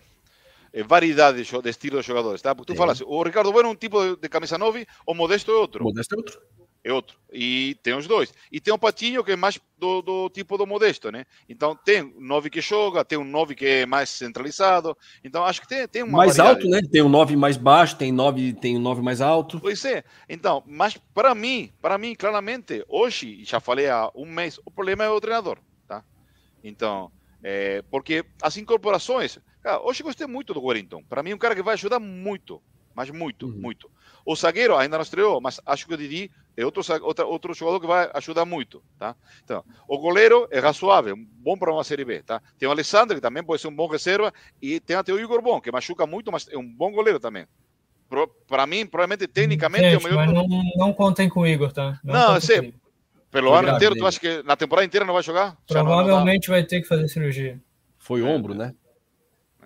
É, é bem possível que ele tenha que fazer uma cirurgia, é, sabe? Se fizer cirurgia, é foda, vai 4, 5 né? meses. Ombro é foda, é uma porrada de ligamento ali, diz que é uma naba para fazer intervenção cirúrgica ali, recuperação e tudo. É tudo bem, mas mesmo assim, não, acho que o elenco, da Havaí, o elenco da Havaí é razoavelmente bom, tá? Eu não digo que vai... Cara, tu não sei se vocês acompanham, né? A Série B tem times, não tem times grandes esse ano, mas tem times bons, tá? O Sport Recife é um bom time, o Ceará é um bom time, tá? Acho que são os dois que vai, vão brigar aí lá, o lá em cima. O CRB vai vender resultado o... caríssimo aí. Quem é que vai ganhar o CRB lá dentro?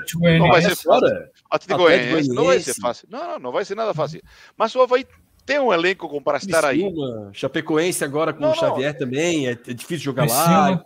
É muito é. time assim que, que, que. Por isso que hoje era o jogo que eu falei, cara, é, às vezes é para pontuar hoje, cara. Não Porque também não tinha informação. Não tem time é. grande, mas tem time cascudo. Tem muito cascudo. time cascudo. E a Série B é assim, né? A Série B sempre ABC, foi. ganhar do ABC lá, amigo.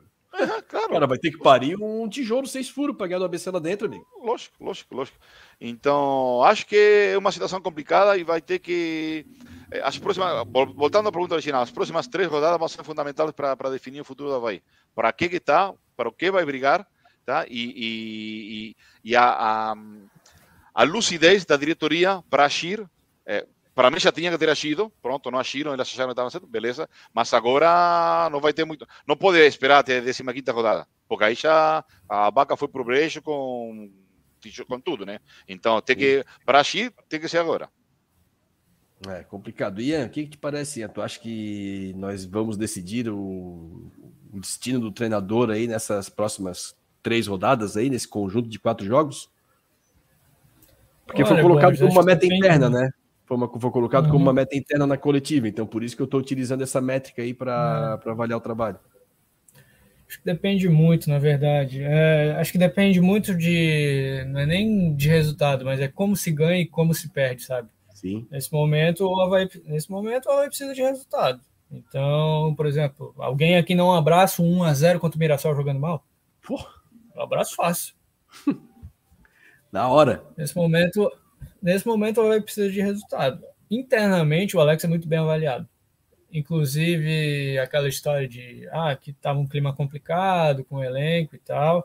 Aí eu conversei com algumas pessoas, conversei com, com alguns jogadores e ah, o que eles me passaram é que hoje o clima é muito bom. Que o Alex conseguiu contornar bem a situação, que conseguiu lidar melhor com o elenco, entrar ali na, naquele meio termo de hoje, hoje a relação é boa. Ponto. Porém, internamente, ano, ano passado, o Barroco também era muito bem avaliado. Uhum. Muito bem avaliado. O elenco era apaixonado por ele. O trabalho dele de campo, do dia a dia, era excelente, mas os resultados não seguraram. Então, não me surpreenderia se, por mais que o Alex seja bem avaliado, por exemplo, ah, vai jogar muito bem contra o Mirassol, mas sei lá, empate em 1 a 1 toma um gol pô, de um escanteio ali, mete três bolas na trave, a bola não entra. Aí ela vai, vai lá do Criciúma, joga bem também, mas perde, sei lá, de 1 a 0 para o Criciúma. Aí vai jogar aqui no 4 jogo Vila Nova. Ah, sei lá, empata de novo. Não me surpreenderia se isso. Sim. Embora internamente, repito, ele é muito bem avaliado internamente pelo trabalho de dia a dia. Ian, vou te passar já a pergunta do nosso querido Felipe Silva.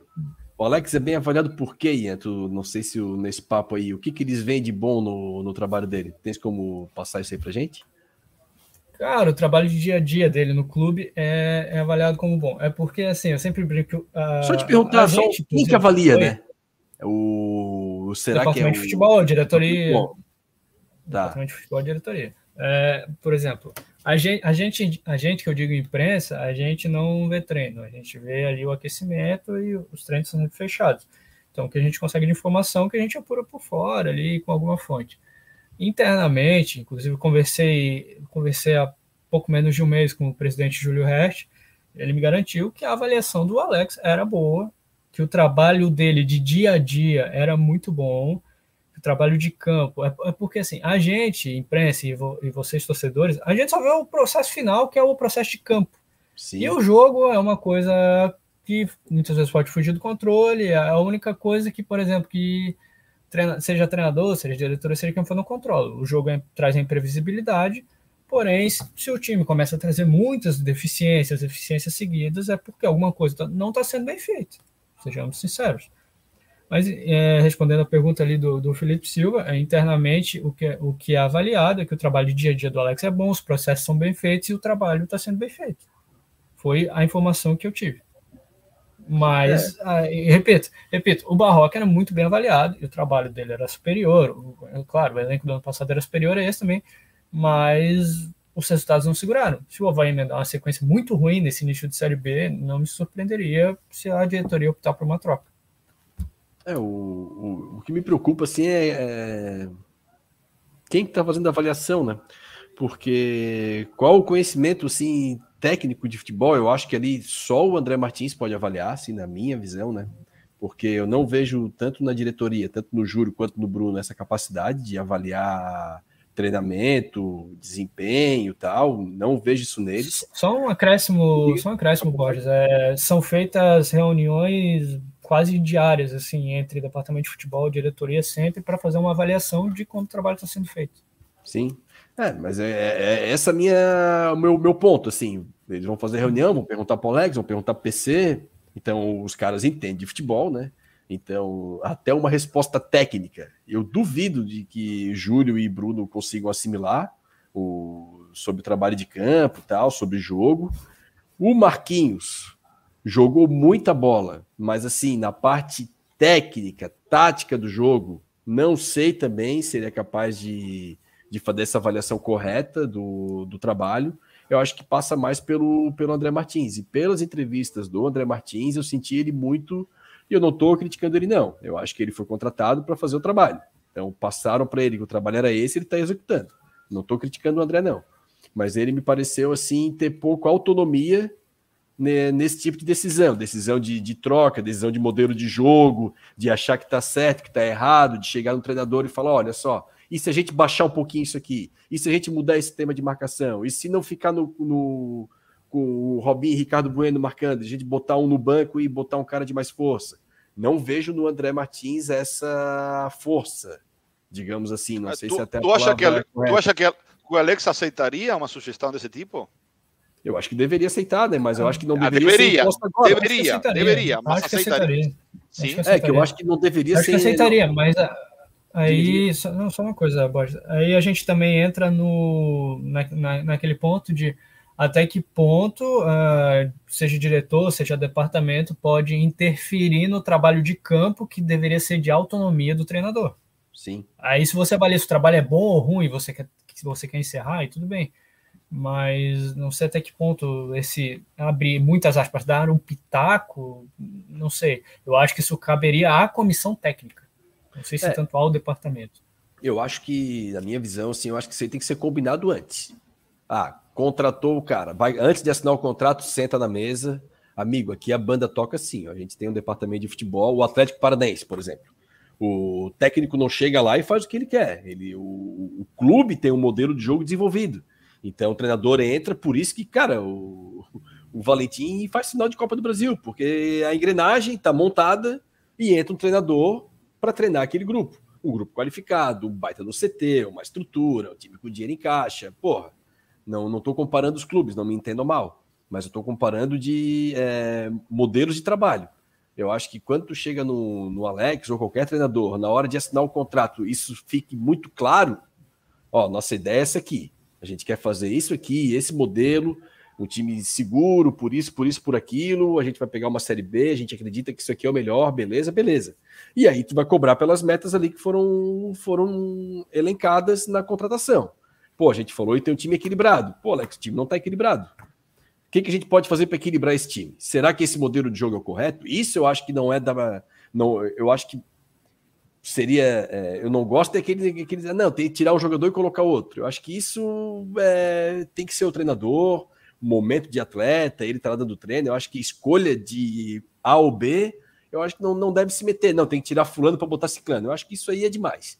Agora, tu sentar com o cara e discutir sobre pô, o time não está não tá equilibrado, o que, que a gente pode fazer para deixar o time mais equilibrado?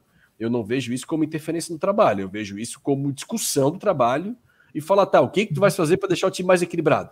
Ah, eu estou fazendo isso, isso e aquilo. Aí vai para o jogo, quatro.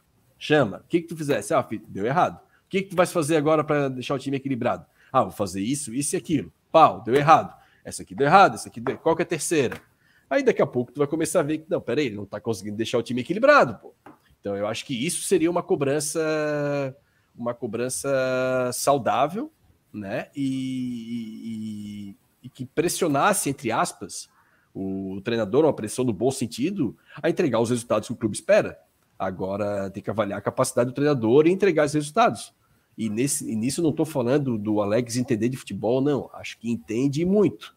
Mas, cara, tem muita gente que entende de futebol e não vai conseguir dar um treino. Não tem como dizer que o PVC, por exemplo, não consegue analisar um jogo. Ele consegue. Ele vai conseguir treinar o time? Vai conseguir implementar as ideias? Provavelmente não. A entrevista do Geninho, ele via muito bem o jogo, daria um baita comentarista. Não, nosso erro foi aqui, foi aqui, foi ali. Sim, amigo, mas é tu que treina. É tu que tem que arrumar. Tu vem aqui aponta o erro, beleza, pô. Mas tu tem que. E uma coisa que me incomoda no Alex, para fechar essa parte dentro de campo aí, uma coisa que me incomoda muito no Alex, e o Ian falou que o clima melhorou, então pode ter acontecido do clima não ter ficado tão bom, né, Ian? Não sei se no, no início do estadual ali. As entrevistas do Alex, assim, eu acho que ele, ele, ele, ele, focaliza muito no jogador, ele dá muito nome de jogador, ele fala muito do erro do atleta. Eu acho que ninguém gosta de ser criticado em público. Até o Mozart falou quando a gente comentou sobre isso aqui no programa. Cara, ninguém gosta de ser criticado em público, ainda mais atleta, cara. Então, eu acho assim, eu acho que ele poderia segurar um pouquinho essas críticas, não dar o nome dos caras. Na entrevista que ele fez com os torcedores lá, pô, ele citou nominalmente vários jogadores.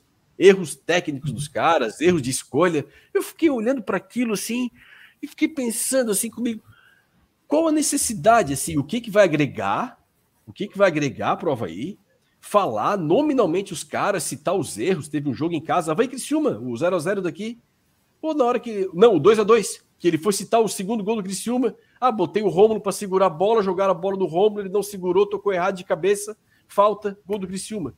Eu fiquei pensando assim, tá, mas pô, quem que falou para ele que o Rômulo era um grande fazedor de parede? O Rômulo sabe usar o corpo, mas o Rômulo nunca foi esse cara nove de dar a bola nele que ele vai abrir o braço, mas nunca foi. Então, se ele botou o Rômulo só para isso, ele também tem a parcela de culpa dele, porque o Rômulo sempre foi o cara que jogou melhor, inclusive, pelo lado, sempre buscou jogo, atacou espaço.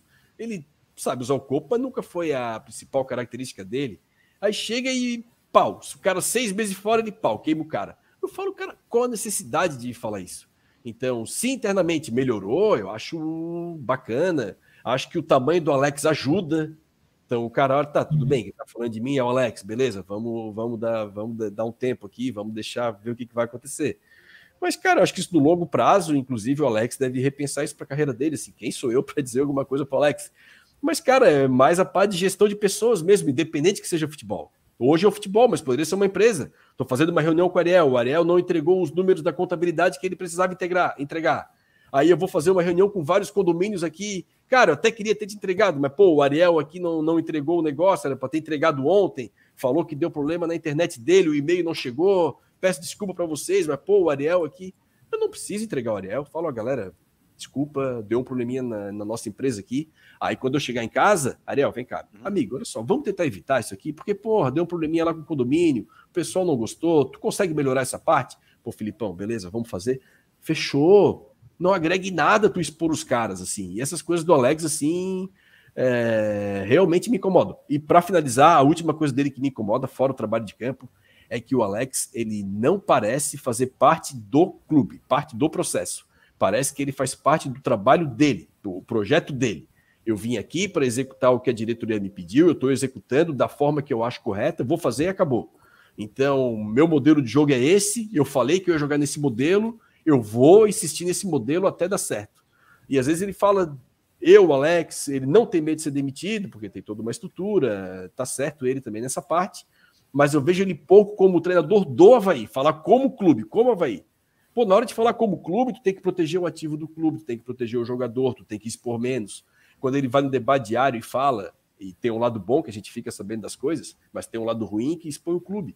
Vai no debate diário e fala que, pô, me prometeram um campo de treinamento, eu tive que catar um campo da polícia e agradecemos a Deus porque achamos o campo da polícia na Trindade. Cara, é bom para a gente saber, para a gente ver a desorganização que está lá dentro. Agora, por outro lado, ele, como parte do processo, não pode expor o clube dessa forma. Pô, eu sei que é uma autodefesa, eu, eu, eu entendo dessa parte, mas, cara, ele é parte do clube, ele tem que pensar um pouco mais na imagem do clube. Então, essa parte do Alex eu discordo. Eu acho que é uma coisa que ele tem que evoluir. E eu não estou falando da parte de dentro de campo, é mais mesmo de gestão de pessoas, se sentir parte do processo. Eu vejo o Alex muito como tocando o projeto dele. Estou tocando o meu projeto aqui, o projeto do Havaí, eu estou é, hoje no Havaí, mas estou fazendo o meu projeto aqui. Eu sinto ele pouco como parte do processo, eu acho que isso é muito ruim para o Havaí. Não sei o que vocês acham disso aí. O Alex, o Alex é um treinador em começo de carreira também ainda, né? Eu Sim, até alguns erros como naturais, é uma coisa que ele vai aprendendo com o tempo, por exemplo. Para mim, um excelente gestor de pessoas é o Tite. Sim. Falem o que quiser do Tite, mas o Tite é um brilhante gestor de pessoas. Linda, eu, grupo. particularmente, eu, particularmente, também não concordo com a forma como os jogadores são expostos, ainda mais sabendo do ego que o jogador de futebol geralmente tem. Uhum. Então, provavelmente, deve ter algum ruído. Não, mas, enfim, repito, a informação que eu tive é que o clima internamente é bom. Sim. Então, até a, ali o, o, pouco que a gente acompanha dos treinos, jogadores e o Alex conversando ali, passando protetor solar, conversando, dando risada assim, pelo menos não, não me parece que, que nesse momento isso seria um problema, embora eu não concorde de chegar na coletiva e expor o jogador nominalmente. Eu não faria isso se eu fosse treinador, pelo menos. Sim, sim. Ah, uma é isso, é, eu, eu, eu, também, eu também vi a mesma coisa. O fato de expor o jogador, para mim, é uma coisa que não, não corresponde, né? É, as coisas têm que ser faladas internamente, como tu falaste, Boches, mas não, não expor para a mídia, né? Para o torcedor, tá, o torcedor escuta, sabe coisas internas, mas não é bom para o grupo, né? Então, Sim. provavelmente essa aí é uma atitude que é, eu fico sinceramente não surpreso, mas é, obviamente o, o Ian tem uma informação muito mais é, certa do que a nossa, mas não consigo entender como o ambiente é tão bom dentro quando o Havaí vem de uma eliminação na Copa do Brasil na primeira fase, vem de uma eliminação no, no Catarinense nas oitavas, nas quartas de final. Então, eu não consigo entender como o ambiente é tão bom. Entre os jogadores poderia ser bom, mas com a diretoria não deveria ser tão bom. Deveria existir uma cobrança um pouquinho maior. Mas, tudo bem, evidentemente. Não, cobrança, cobrança, é, mas não, cobrança. Não, cobrança, cobrança existe, mas o que eu digo é que, por exemplo, a, a relação Alex e jogadores é boa. Foi a informação que eu tive. O e a relação com... Alex diretoria? O, Ariel o, nosso... o, Alex, o Alex é bem avaliado pela diretoria. É, então, o, o, Felipe perguntou, Felipe Silva acho que fez uma pergunta. Eu não consigo entender como é essa avaliação é tão boa quando os resultados em campo não são bons. Mas... Toma 20 gols de bola parada. Dia dia. É, por é, é não acompanha, a gente não acompanha o dia a dia, por exemplo. A gente não vê os processos e, e isso acaba sendo a maior parte do tempo. como eu falei, o processo do dia a dia acaba sendo mais importante que o jogo em si, mas a gente só vê o resultado final, que é o jogo, que é uma coisa caótica, imprevisível, que às, às vezes não, não há controle. Não estou é, defendendo mas... ninguém, mas não, enfim. entendi, claro. É... Sim, sim, sim, sim. Eu, eu, ah, acho, que... eu acho até que, por exemplo, se a gente pudesse assistir os treinos, enfim, a gente até teria uma. A gente até saberia essa é outra coisa. Como é que está sendo feito, como é que está sendo avaliado. Essa é outra coisa. Porque, eh, qual é a explicação pelo qual o jornalismo não pode assistir treino? Só a esquerda Opção do departamento de futebol. Pronto. Basicamente o, Ariel, até o, o ponto tocasse aí muito interessante, né? O, esse sangue latino, sul-americano, porque o brasileiro ele parece que não faz parte da América do Sul, né? Quando a gente fala do sangue sul-americano, a gente fala só de Argentina e Uruguai. Mas eu, eu lembrei do, do que tá se o, o clima não pode tá bom. Então, se o clima tá bom, tá errado, porra. É, também tá errado. Vamos falar a verdade. Eu lembrei, de que uma, uma entrevista do Lugano, o zagueiro uruguaio lá, o, aí disse que ele ficava puto com os caras quando perdia jogo, os caras iam trocar camisa. Diz que ele chegava no vestiário assim, nós perdemos o jogo, quer trocar camisa com os caras, sai de campo correndo, velho. O clima não tá bom, não tem que apertar a mão de ninguém. Ele disse que olhava, aí ele foi ficando mais velho, foi pegando a geração mais nova, né? Aí perdia o jogo, chegava lá, tá o cara abraçando, dando risada. O Lugano ficava puto. Não pode tá bom, a gente perdeu. O clima não pode tá bom. Então, se o clima tá bom no Havaí, tá errado também. Então, vamos. Ah, isso tem que estar tá pesado, porra. Isso é esquisito e outra coisa é a avaliação, né? A avaliação de diretoria é boa. Cara, vamos, vamos dar um exemplo, né? Eu tenho uma loja que vendo camisas. Então, Sim. tenho o meu vendedor, tá? Meu vendedor seria o Alex. Cara, o vendedor faz um baita. Entra o cliente, ele fala, fala, fala, é um gênio. Mas o cara acaba vendendo dois camisas por semana, tá? A avaliação não pode ser boa, porque o resultado, eu preciso vender camisa. O cara pode ter, ter, um papo ótimo, mas camisa vendeu dois. Pronto, é o resultado. O resultado do Havaí não é bom. Faz, e não é hoje, faz tempo. Então não consigo entender como a avaliação é boa. E nem não, o. Meu, nesse teu caso, é, o desempenho o vendedor, o vendedor é, exatamente, o vendedor é bom, fala bem. Aqui nem isso, também não estamos achando nisso. Porque se o Havaí jogasse ótimo, seria um time que Real Madrid, só que é, cinco bolas batem na trave, quatro bolas tira o goleiro, dois pênaltis. Aí tá, tudo bem, tá com azar, tá, tá uma racha, Sim. tudo bem. Mas nesse é o caso. Então, não consigo é, O que isso. acontece hoje que incomoda muito, né, Ariel? Porque assim, tomou quatro do Guarani, beleza. Última vez que a gente foi lá foi 2021. Tomamos quatro igual. Quatro também. Tomamos quatro igual. Tá? Foi, foi a zero. E... É. é, foi 4 a 0 4 a 0 exatamente. E foi um atropelo, né? Atropelo, estádio lotado, foi uma vergonha aquele jogo o João Lucas, uma vergonheira na lateral esquerda. Péssimo jogo do Havaí. Poucos jogos que o Betão jogou mal na história do Havaí, esse foi um deles. E... Mas, pô, qual que era a diferença? É que daí tu olhava para aquele jogo e falava, cara, esse 4 a 0 aqui é um ponto fora da curva. Porque, pô, o time foi sólido a competição inteira, o time tinha, tem uma das defesas menos vazadas, toma pouco gol, pô, o time tem modelo de jogo, o time tem padrão. Tu fala, não, esse 4 a 0 foi um ponto fora da curva. Quando a gente olha Guarani Havaí hoje, assusta porque tu fala, não, não é um ponto fora da curva. Pô, tá, tá direto isso aí. É pau direto e é contra time sem série, time de série C, série D. E é sempre o mesmo, o mesmo filme, sabe? Isso aqui daí eu fico pensando, pô, como é que tá a avaliação do treinamento, né? Barra desempenho, sendo que esse ano não foi um desempenho ruim, como foi esse 4 a 0 2021 aqui, que daí tu olha, não, beleza, o trabalho está sendo feito, a gente está vendo que o desempenho normalmente é bom e foi um problema, foi um ponto fora da curva lá. Agora não, eu não consigo ver essa análise positiva do trabalho, porque esse 4 a 1 hoje não foi o ponto fora da curva. Isso tem que ficar bem claro assim. Isso é o que o Havaí está entregando sempre, dando chance para o adversário. Aí pega um Regis da vida, pega um time mais qualificado, tomou quatro, cara. Então, assim, é. É muito assustador. É muito assustador. Galera. Cara, eu vou ser sincero com vocês, viu? Eu só queria uma fazinha boa, cara. Sério um pouquinho, mesmo. pô. Eu só queria um uma fazinha boa. Pô, um pouquinho de solidez, um pouquinho de, de tu olhar assim, né? Tá padrão, um padrãozinho, padrãozinho de jogo, pô. A gente não tem, Até cara. pra gente da imprensa, cara, pô, uma fase boa, vem, a fase boa vem de mais jornal, né? É, melhor para todo mundo, né? É melhor para todo mundo, pô. Eu achava que aquela goleada no, no nosso rival ia, ser, ia ajudar, ia dar um empurrão, né, para o time. Mas, cara, não foi. Não, acabou aí. Foi, não, não, deu nada. E naquela goleada pro Figueirense, o Havaí vinha vindo. Até eu conversava várias vezes com o Ian ali, convidando o Ian pro programa, e o Ian tava fazendo jogos fora do Havaí, não, não conseguia vir no programa do Catarinense.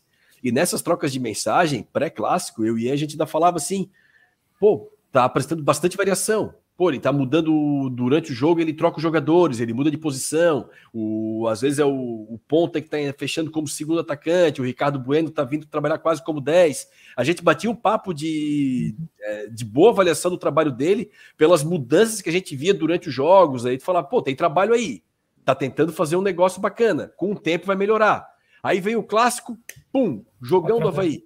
Aí, pô, daí pra frente vai cara e tudo bem, Aí começou lesões, a sessão de lesões. As lesões, sem dúvida, mas assustou a falta de padrão.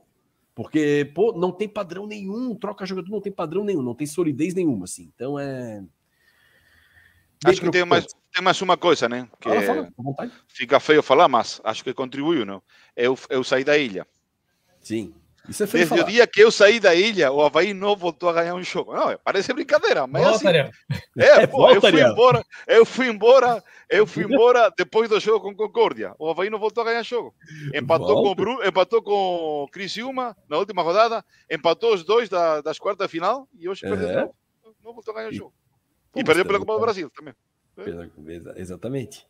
É, tá. Aguardamos tua volta, Ariel. Tá, agora é, as praias, tá. a água tá um pouquinho mais fria, mas as praias estão limpas agora. Pode vir, tá? Ah, eu, eu, eu, não vou por água, se fosse por água. Eu gosto de comer um camarãozinho lá no mercado público, é, ah, dar uma volta lá viver, pela Praça né? do Bombeiro. Não, a água não, é o de menos, é o de menos. É o de Ué, o Ariel sabe viver. Galera, fechando um pouco a parte de dentro de campo aqui, a gente já tá. Vamos falar do, do outro assunto aqui, que foi o lançamento ontem da camisa do Havaí. Primeiro de tudo, o que, que acharam da camisa? Gostasse? A camisa das as duas camisas do Havaí. Sim. Hoje no campo achei muito bonita a branca. Achei, achei simples e bonita, mas eu gostei mais da branca. É, eu gostei muito da branca também, me chamou a atenção a branca. Mesmo sendo Até bem queria... básica. Até queria fazer um só um acréscimo aqui. Tem um rapaz no, ali no Twitter, o, é Felipe Silva também, é homônimo aí sim, do nosso ex-colega aqui do Troféu Debate. Sim. Pô, maravilhoso. As camisas que ele fez ali, a Umbro devia contratar ele, pô. Exato, eu concordo. A, um, Umbro teria que dar um molho para ele. É, é absurdo, é absurdo de bom. Muito bom. Sim, sim, sim. sim a listrada gostaram também. Eu gostei da listrada, o quadrado é azul. Sim, tá bonita, correto. bonita. Cara, eu achei uma camisa boa, mas estándar. Eu esperava pro centenário alguma coisa mais com referência ao centenário. Só vi um pequeno patch embaixo, mas Sim. imagino, essa é a minha imaginação, né? Que estão deixando para o terceiro uniforme que aí será mais questão, porque acho que o centenário teria que ser mais ressaltado. Mas a camisa achei boa, eu gostei, gostei das duas. É, eu acho que essa impressão que tu tivesse, Ariel, eu tive também um pouco, assim, e eu sou fã das camisas tradicionais, tá? Inclusive, tô com essa aqui, para mim é uma das mais bonitas da história. Essa aqui de 2021, uhum. para mim, é top 10 da, das. Top 10, não! Top 3 das camisas do Havaí. Essa aqui é. E foi pouco é... usada, hein? Foi pouco, foi pouco usada. usada. Uhum. Pouquíssimo usada. E o que eu achei foi o seguinte: eu acho que eles erraram. Claro, só dá para ver isso hoje, porque agora que saiu a camisa de 2023, eu acho que na camisa 1, acho que eles erraram na do ano passado. Porque essa camisa aqui era muito básica, né? Aquela listada tradicional que a gente sempre pediu. Pô, manga listrada, camisa perfeita, para mim, linda. E aí, ano, ano passado, eu acho que era a camisa para eles darem uma mudadinha, fazer tipo a manga toda azul, como era 2018 ou 2020, poder fazer, dar um. para poder voltar para o tradicional no centenário. Eu achei que fizeram uma sequência de três camisas tão uhum. tradicionais que a, a última, bem no né? centenário, deu uma cansada. Na minha visão, né? Camisa é linda, linda, linda, não, não me entendo mal. Estou falando assim, olhando uma, uma gestão total dos uniformes. Tu planificar os uniformes assim, pô, 2018 foi assim, 19 foi assim, 20, 21, pô, 22. Eu vou dar uma brincadeirinha, vou fazer uma manguinha diferente, vou dar uma mexidinha na listra aqui para deixar um negocinho diferente para em 23, como é o centenário, voltar para o tradicional, tal, uma camisa marcante. Eu achei que aí que deu essa essa impressão assim das camisas terem ficado muito iguais, né? Três camisas com manga listrada, as listas praticamente com a mesma espessura. Então acho que isso deu uma cansada. Agora a branca eu achei maravilhosa. A branca de 2021 eu achava linda também, aquela que tem uma ressacada aqui dentro do, do da malha. Acho a camisa massa. O que me decepcionou no lançamento da camisa foi assim, cara, o, a animação de uma fila de cartório, né? A, o lançamento da camisa. Até quando o Havaí botou o emojizinho assim do, do agravata, eu fiquei olhando assim. Eu achei que era reforço, cara. É, assim, quando bota emoji reforço, pô, contrataram mais um agora em cima do lance. Vou anunciar antes do jogo, depois eu olhei. Ah, camisa! Cara, geraram zero. Teria um evento, tudo. Né? Pô, ninguém sabia a data que seria, ninguém viu nada, não. Não teve lançar a camisa aí, eu olhei. Opa, peraí, ninguém sabia, não, ninguém sabia, não. Ninguém sabia, não. Se vocês leram a matéria especial que eu fiz do Havaí, que saiu na quinta-feira de manhã, tinha informação que sairia na quinta-feira a camisa. Mas alguém tinha falado que sairia na sexta. Eu não lembro quem foi. Que o presidente é, eu, eu, Havaí, o... É, eu, eu, entrevistei o gerente de marketing do clube, ele me falou que a camisa, que o lançamento do novo uniforme seria na quinta-feira. Eu li 13, a tua reportagem. Também conhecido como ontem. É, também conhecido como ontem. É, eu li a tua reportagem ali e achei até estranho assim, pô, mas o presidente falou que seria 14, então uhum. o presidente provavelmente errou quando, quando falou isso. Agora sim, pô, era para ter criado uma expectativa pro lançamento da camisa, era para ter feito o evento, cara. É, pô, é, pra... um evento, é. é hora de expor patrocinador, cara, é hora de mostrar os gols antigos, é hora de levar o Zenon para desfilar com a camisa, Marquinhos, vai lá em Curitiba, pega o Regis. É agora, é agora, é centenário do clube, é para mobilizar Pô, isso dá engajamento, cara, isso ativa rede social, isso pode gerar sócios, cara, gera um link para camisa com desconto. Ó, em 10, por 10 minutos a camisa vai sair 199. Tá aqui o link tal. E pau, e vende, e, e capitaliza como marca. Hoje estaria passando no Globo Esporte lançamento da camisa, ia ter vídeo no, no ND, do, no, no, na coluna do Ian, ia aparecer coisa na Record, ia aparecer coisa no, nos programas de debate. Cara, não teve nada, não teve mídia, não juntou ninguém, ninguém viu, não aconteceu nada. Nada, nada. Eu fiquei pensando assim, cara, que espaço desperdiçado, assim. É... E outra, não, não é muito caro. É pensar um pouquinho, pô. O Havaí tava mais quebrado em 2020. Fez um evento legal pra caramba, quando até o Ralph desfilou com a camisa, Bruno Silva, é Valdívia. Pô, foi um evento legal, teve uma repercussão boa, bastante audiência, TV Havaí ao vivo. Eu lembro bastante gente vendo ao vivo a transmissão. Aí agora, centenário, os caras deixam o negócio morto desse jeito assim.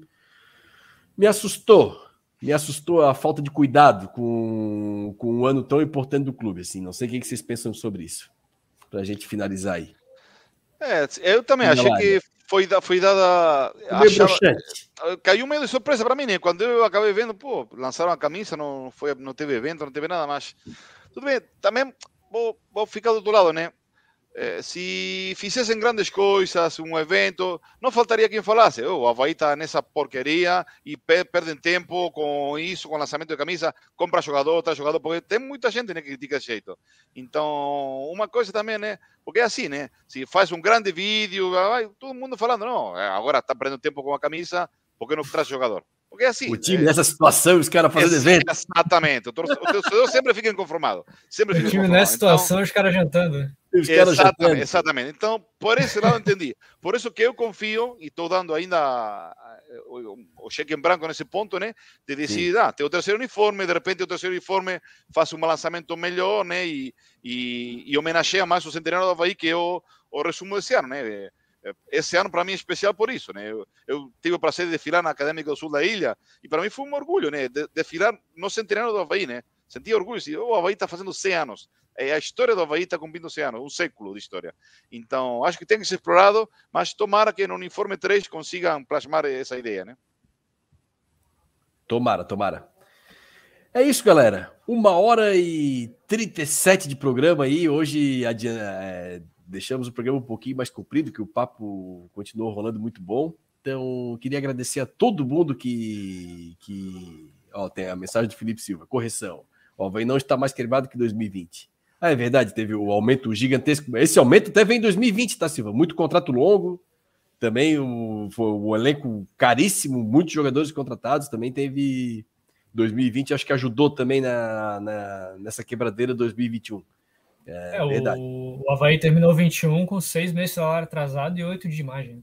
Sim, é inacreditável que aquele time ter subido. Do jeito que foi o ano, o Havaí sem uhum. dinheiro nenhum, é inacreditável o que aconteceu aquele ano. Incrível. E. Isso, isso aí tem, tem nome e tem apelido, Betão.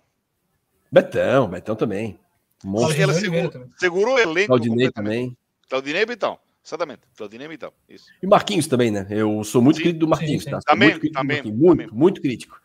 Mas o, o, que ele fez em 2021 para manter o elenco ali, imbuído no, uhum. no, no, que no, tinha que pensar ali. Né? É, e mostrando para os caras, ó, se não subir é pior, é mais difícil de receber. É melhor uhum. a gente subir que vai entrar dinheiro é, é melhor. Então ele conseguiu deixar os caras ali Então ali para mim foi a melhor atuação do, do, do Marquinhos ali. E mandar um abração pro Caio aqui, que tá acompanhando o jogo aqui, meu amigão também. Coisa linda. Passou rápido, Caio. É bom que quando passa rápido o programa é bom. Galera, desejar uma boa noite para todos vocês aí. Me despedir dos nossos queridos aqui. Ariel, da nossa quase fria Buenos Aires. Ariel foi ontem no jogo do River, ganhou 2 a 0 né, Ariel? 3 a 0 3 a 0 3 a 0 quando eu vi tava 2. Mas tá bonito o novo estádio do River, né? Maravilhoso. Tá bonito, 83 mil pessoas. Tá, o River está lotando o estádio faz 30 jogos ininterrumpidos que lota o estádio. Não tem ingresso para comprar. Lota, lota, lota. Está na liderança, é. disparado. Assim que estamos 13 pontos na frente do nosso rival, que está aí afundado no meio da tabela. Assim que é, compensa. O bom presente do River compensa o Havaí, que às vezes me dá esses, esses de, desgraça de hoje, né, que eu fiquei pé da vida. Estragou meu fim de semana, estragou meu fim de semana, começou feio. hoje, meu, meu planejamento hoje era, pronto, hoje o Havaí ganha 2 a 1 um, 1 um a 0 Vou tomar uma tranquilo. Na, vou, é, vou em Palermo, tomou uma tranquilo, vou com camisa do Havaí, o Havaí ganhou. Mas não, o Havaí consegue estragar mais. Vamos esperar agora, semana que vem, o jogo com Mirassol, ver se as coisas melhoram. O Havaí é um, um gol 95 que o, que o Ariel comprou, aqueles carros antigos, para o cara se incomodar. Ah, vai sair, puta, o carburador estourou.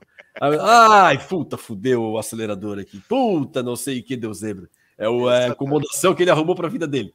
Exatamente, exatamente. Mas, mas gosta, né? Entra no carro, tá bonitinho, cara. Mas é, é cara, futebol é uma coisa inexplicável, né? É, faz quatro semanas atrás eu estava pé da vida, né? Com isso, com aquilo.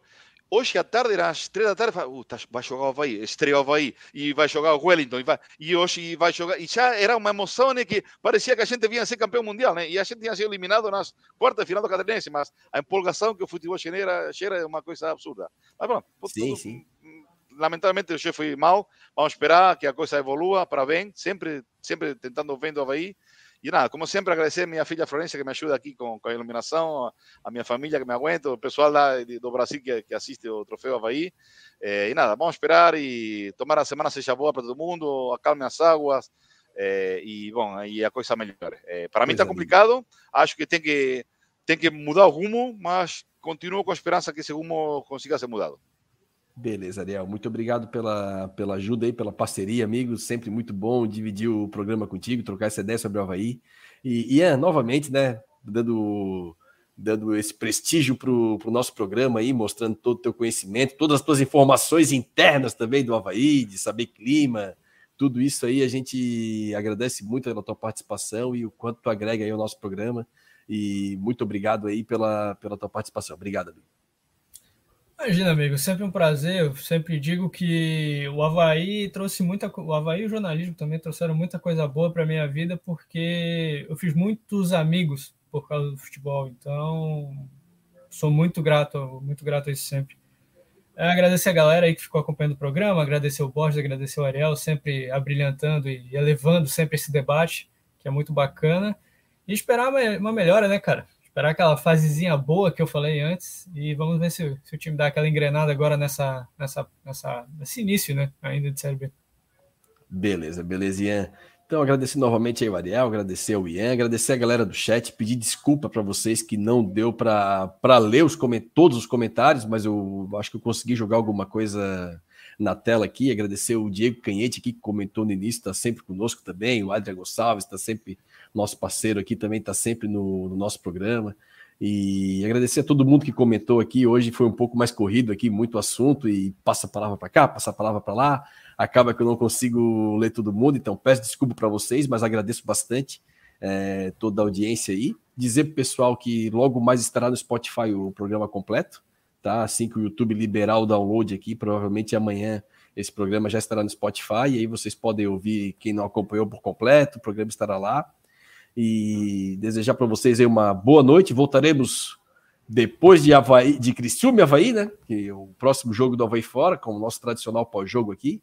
Então, desejar um grande abraço para todos aí, uma boa noite, um bom fim de semana. Se é que seja, se é que vai ser possível, né? Porque, olha, uma chinelada de quatro logo na sexta-feira, o cara já começa com o pé esquerdo, né? Mas é isso aí. Vamos lá, a gente conhece o Havaí, a gente sabe que é a nossa cachaça. E vamos nessa, vamos, vamos em busca da, da próxima batalha aí. Um grande abraço a todos aí boa noite.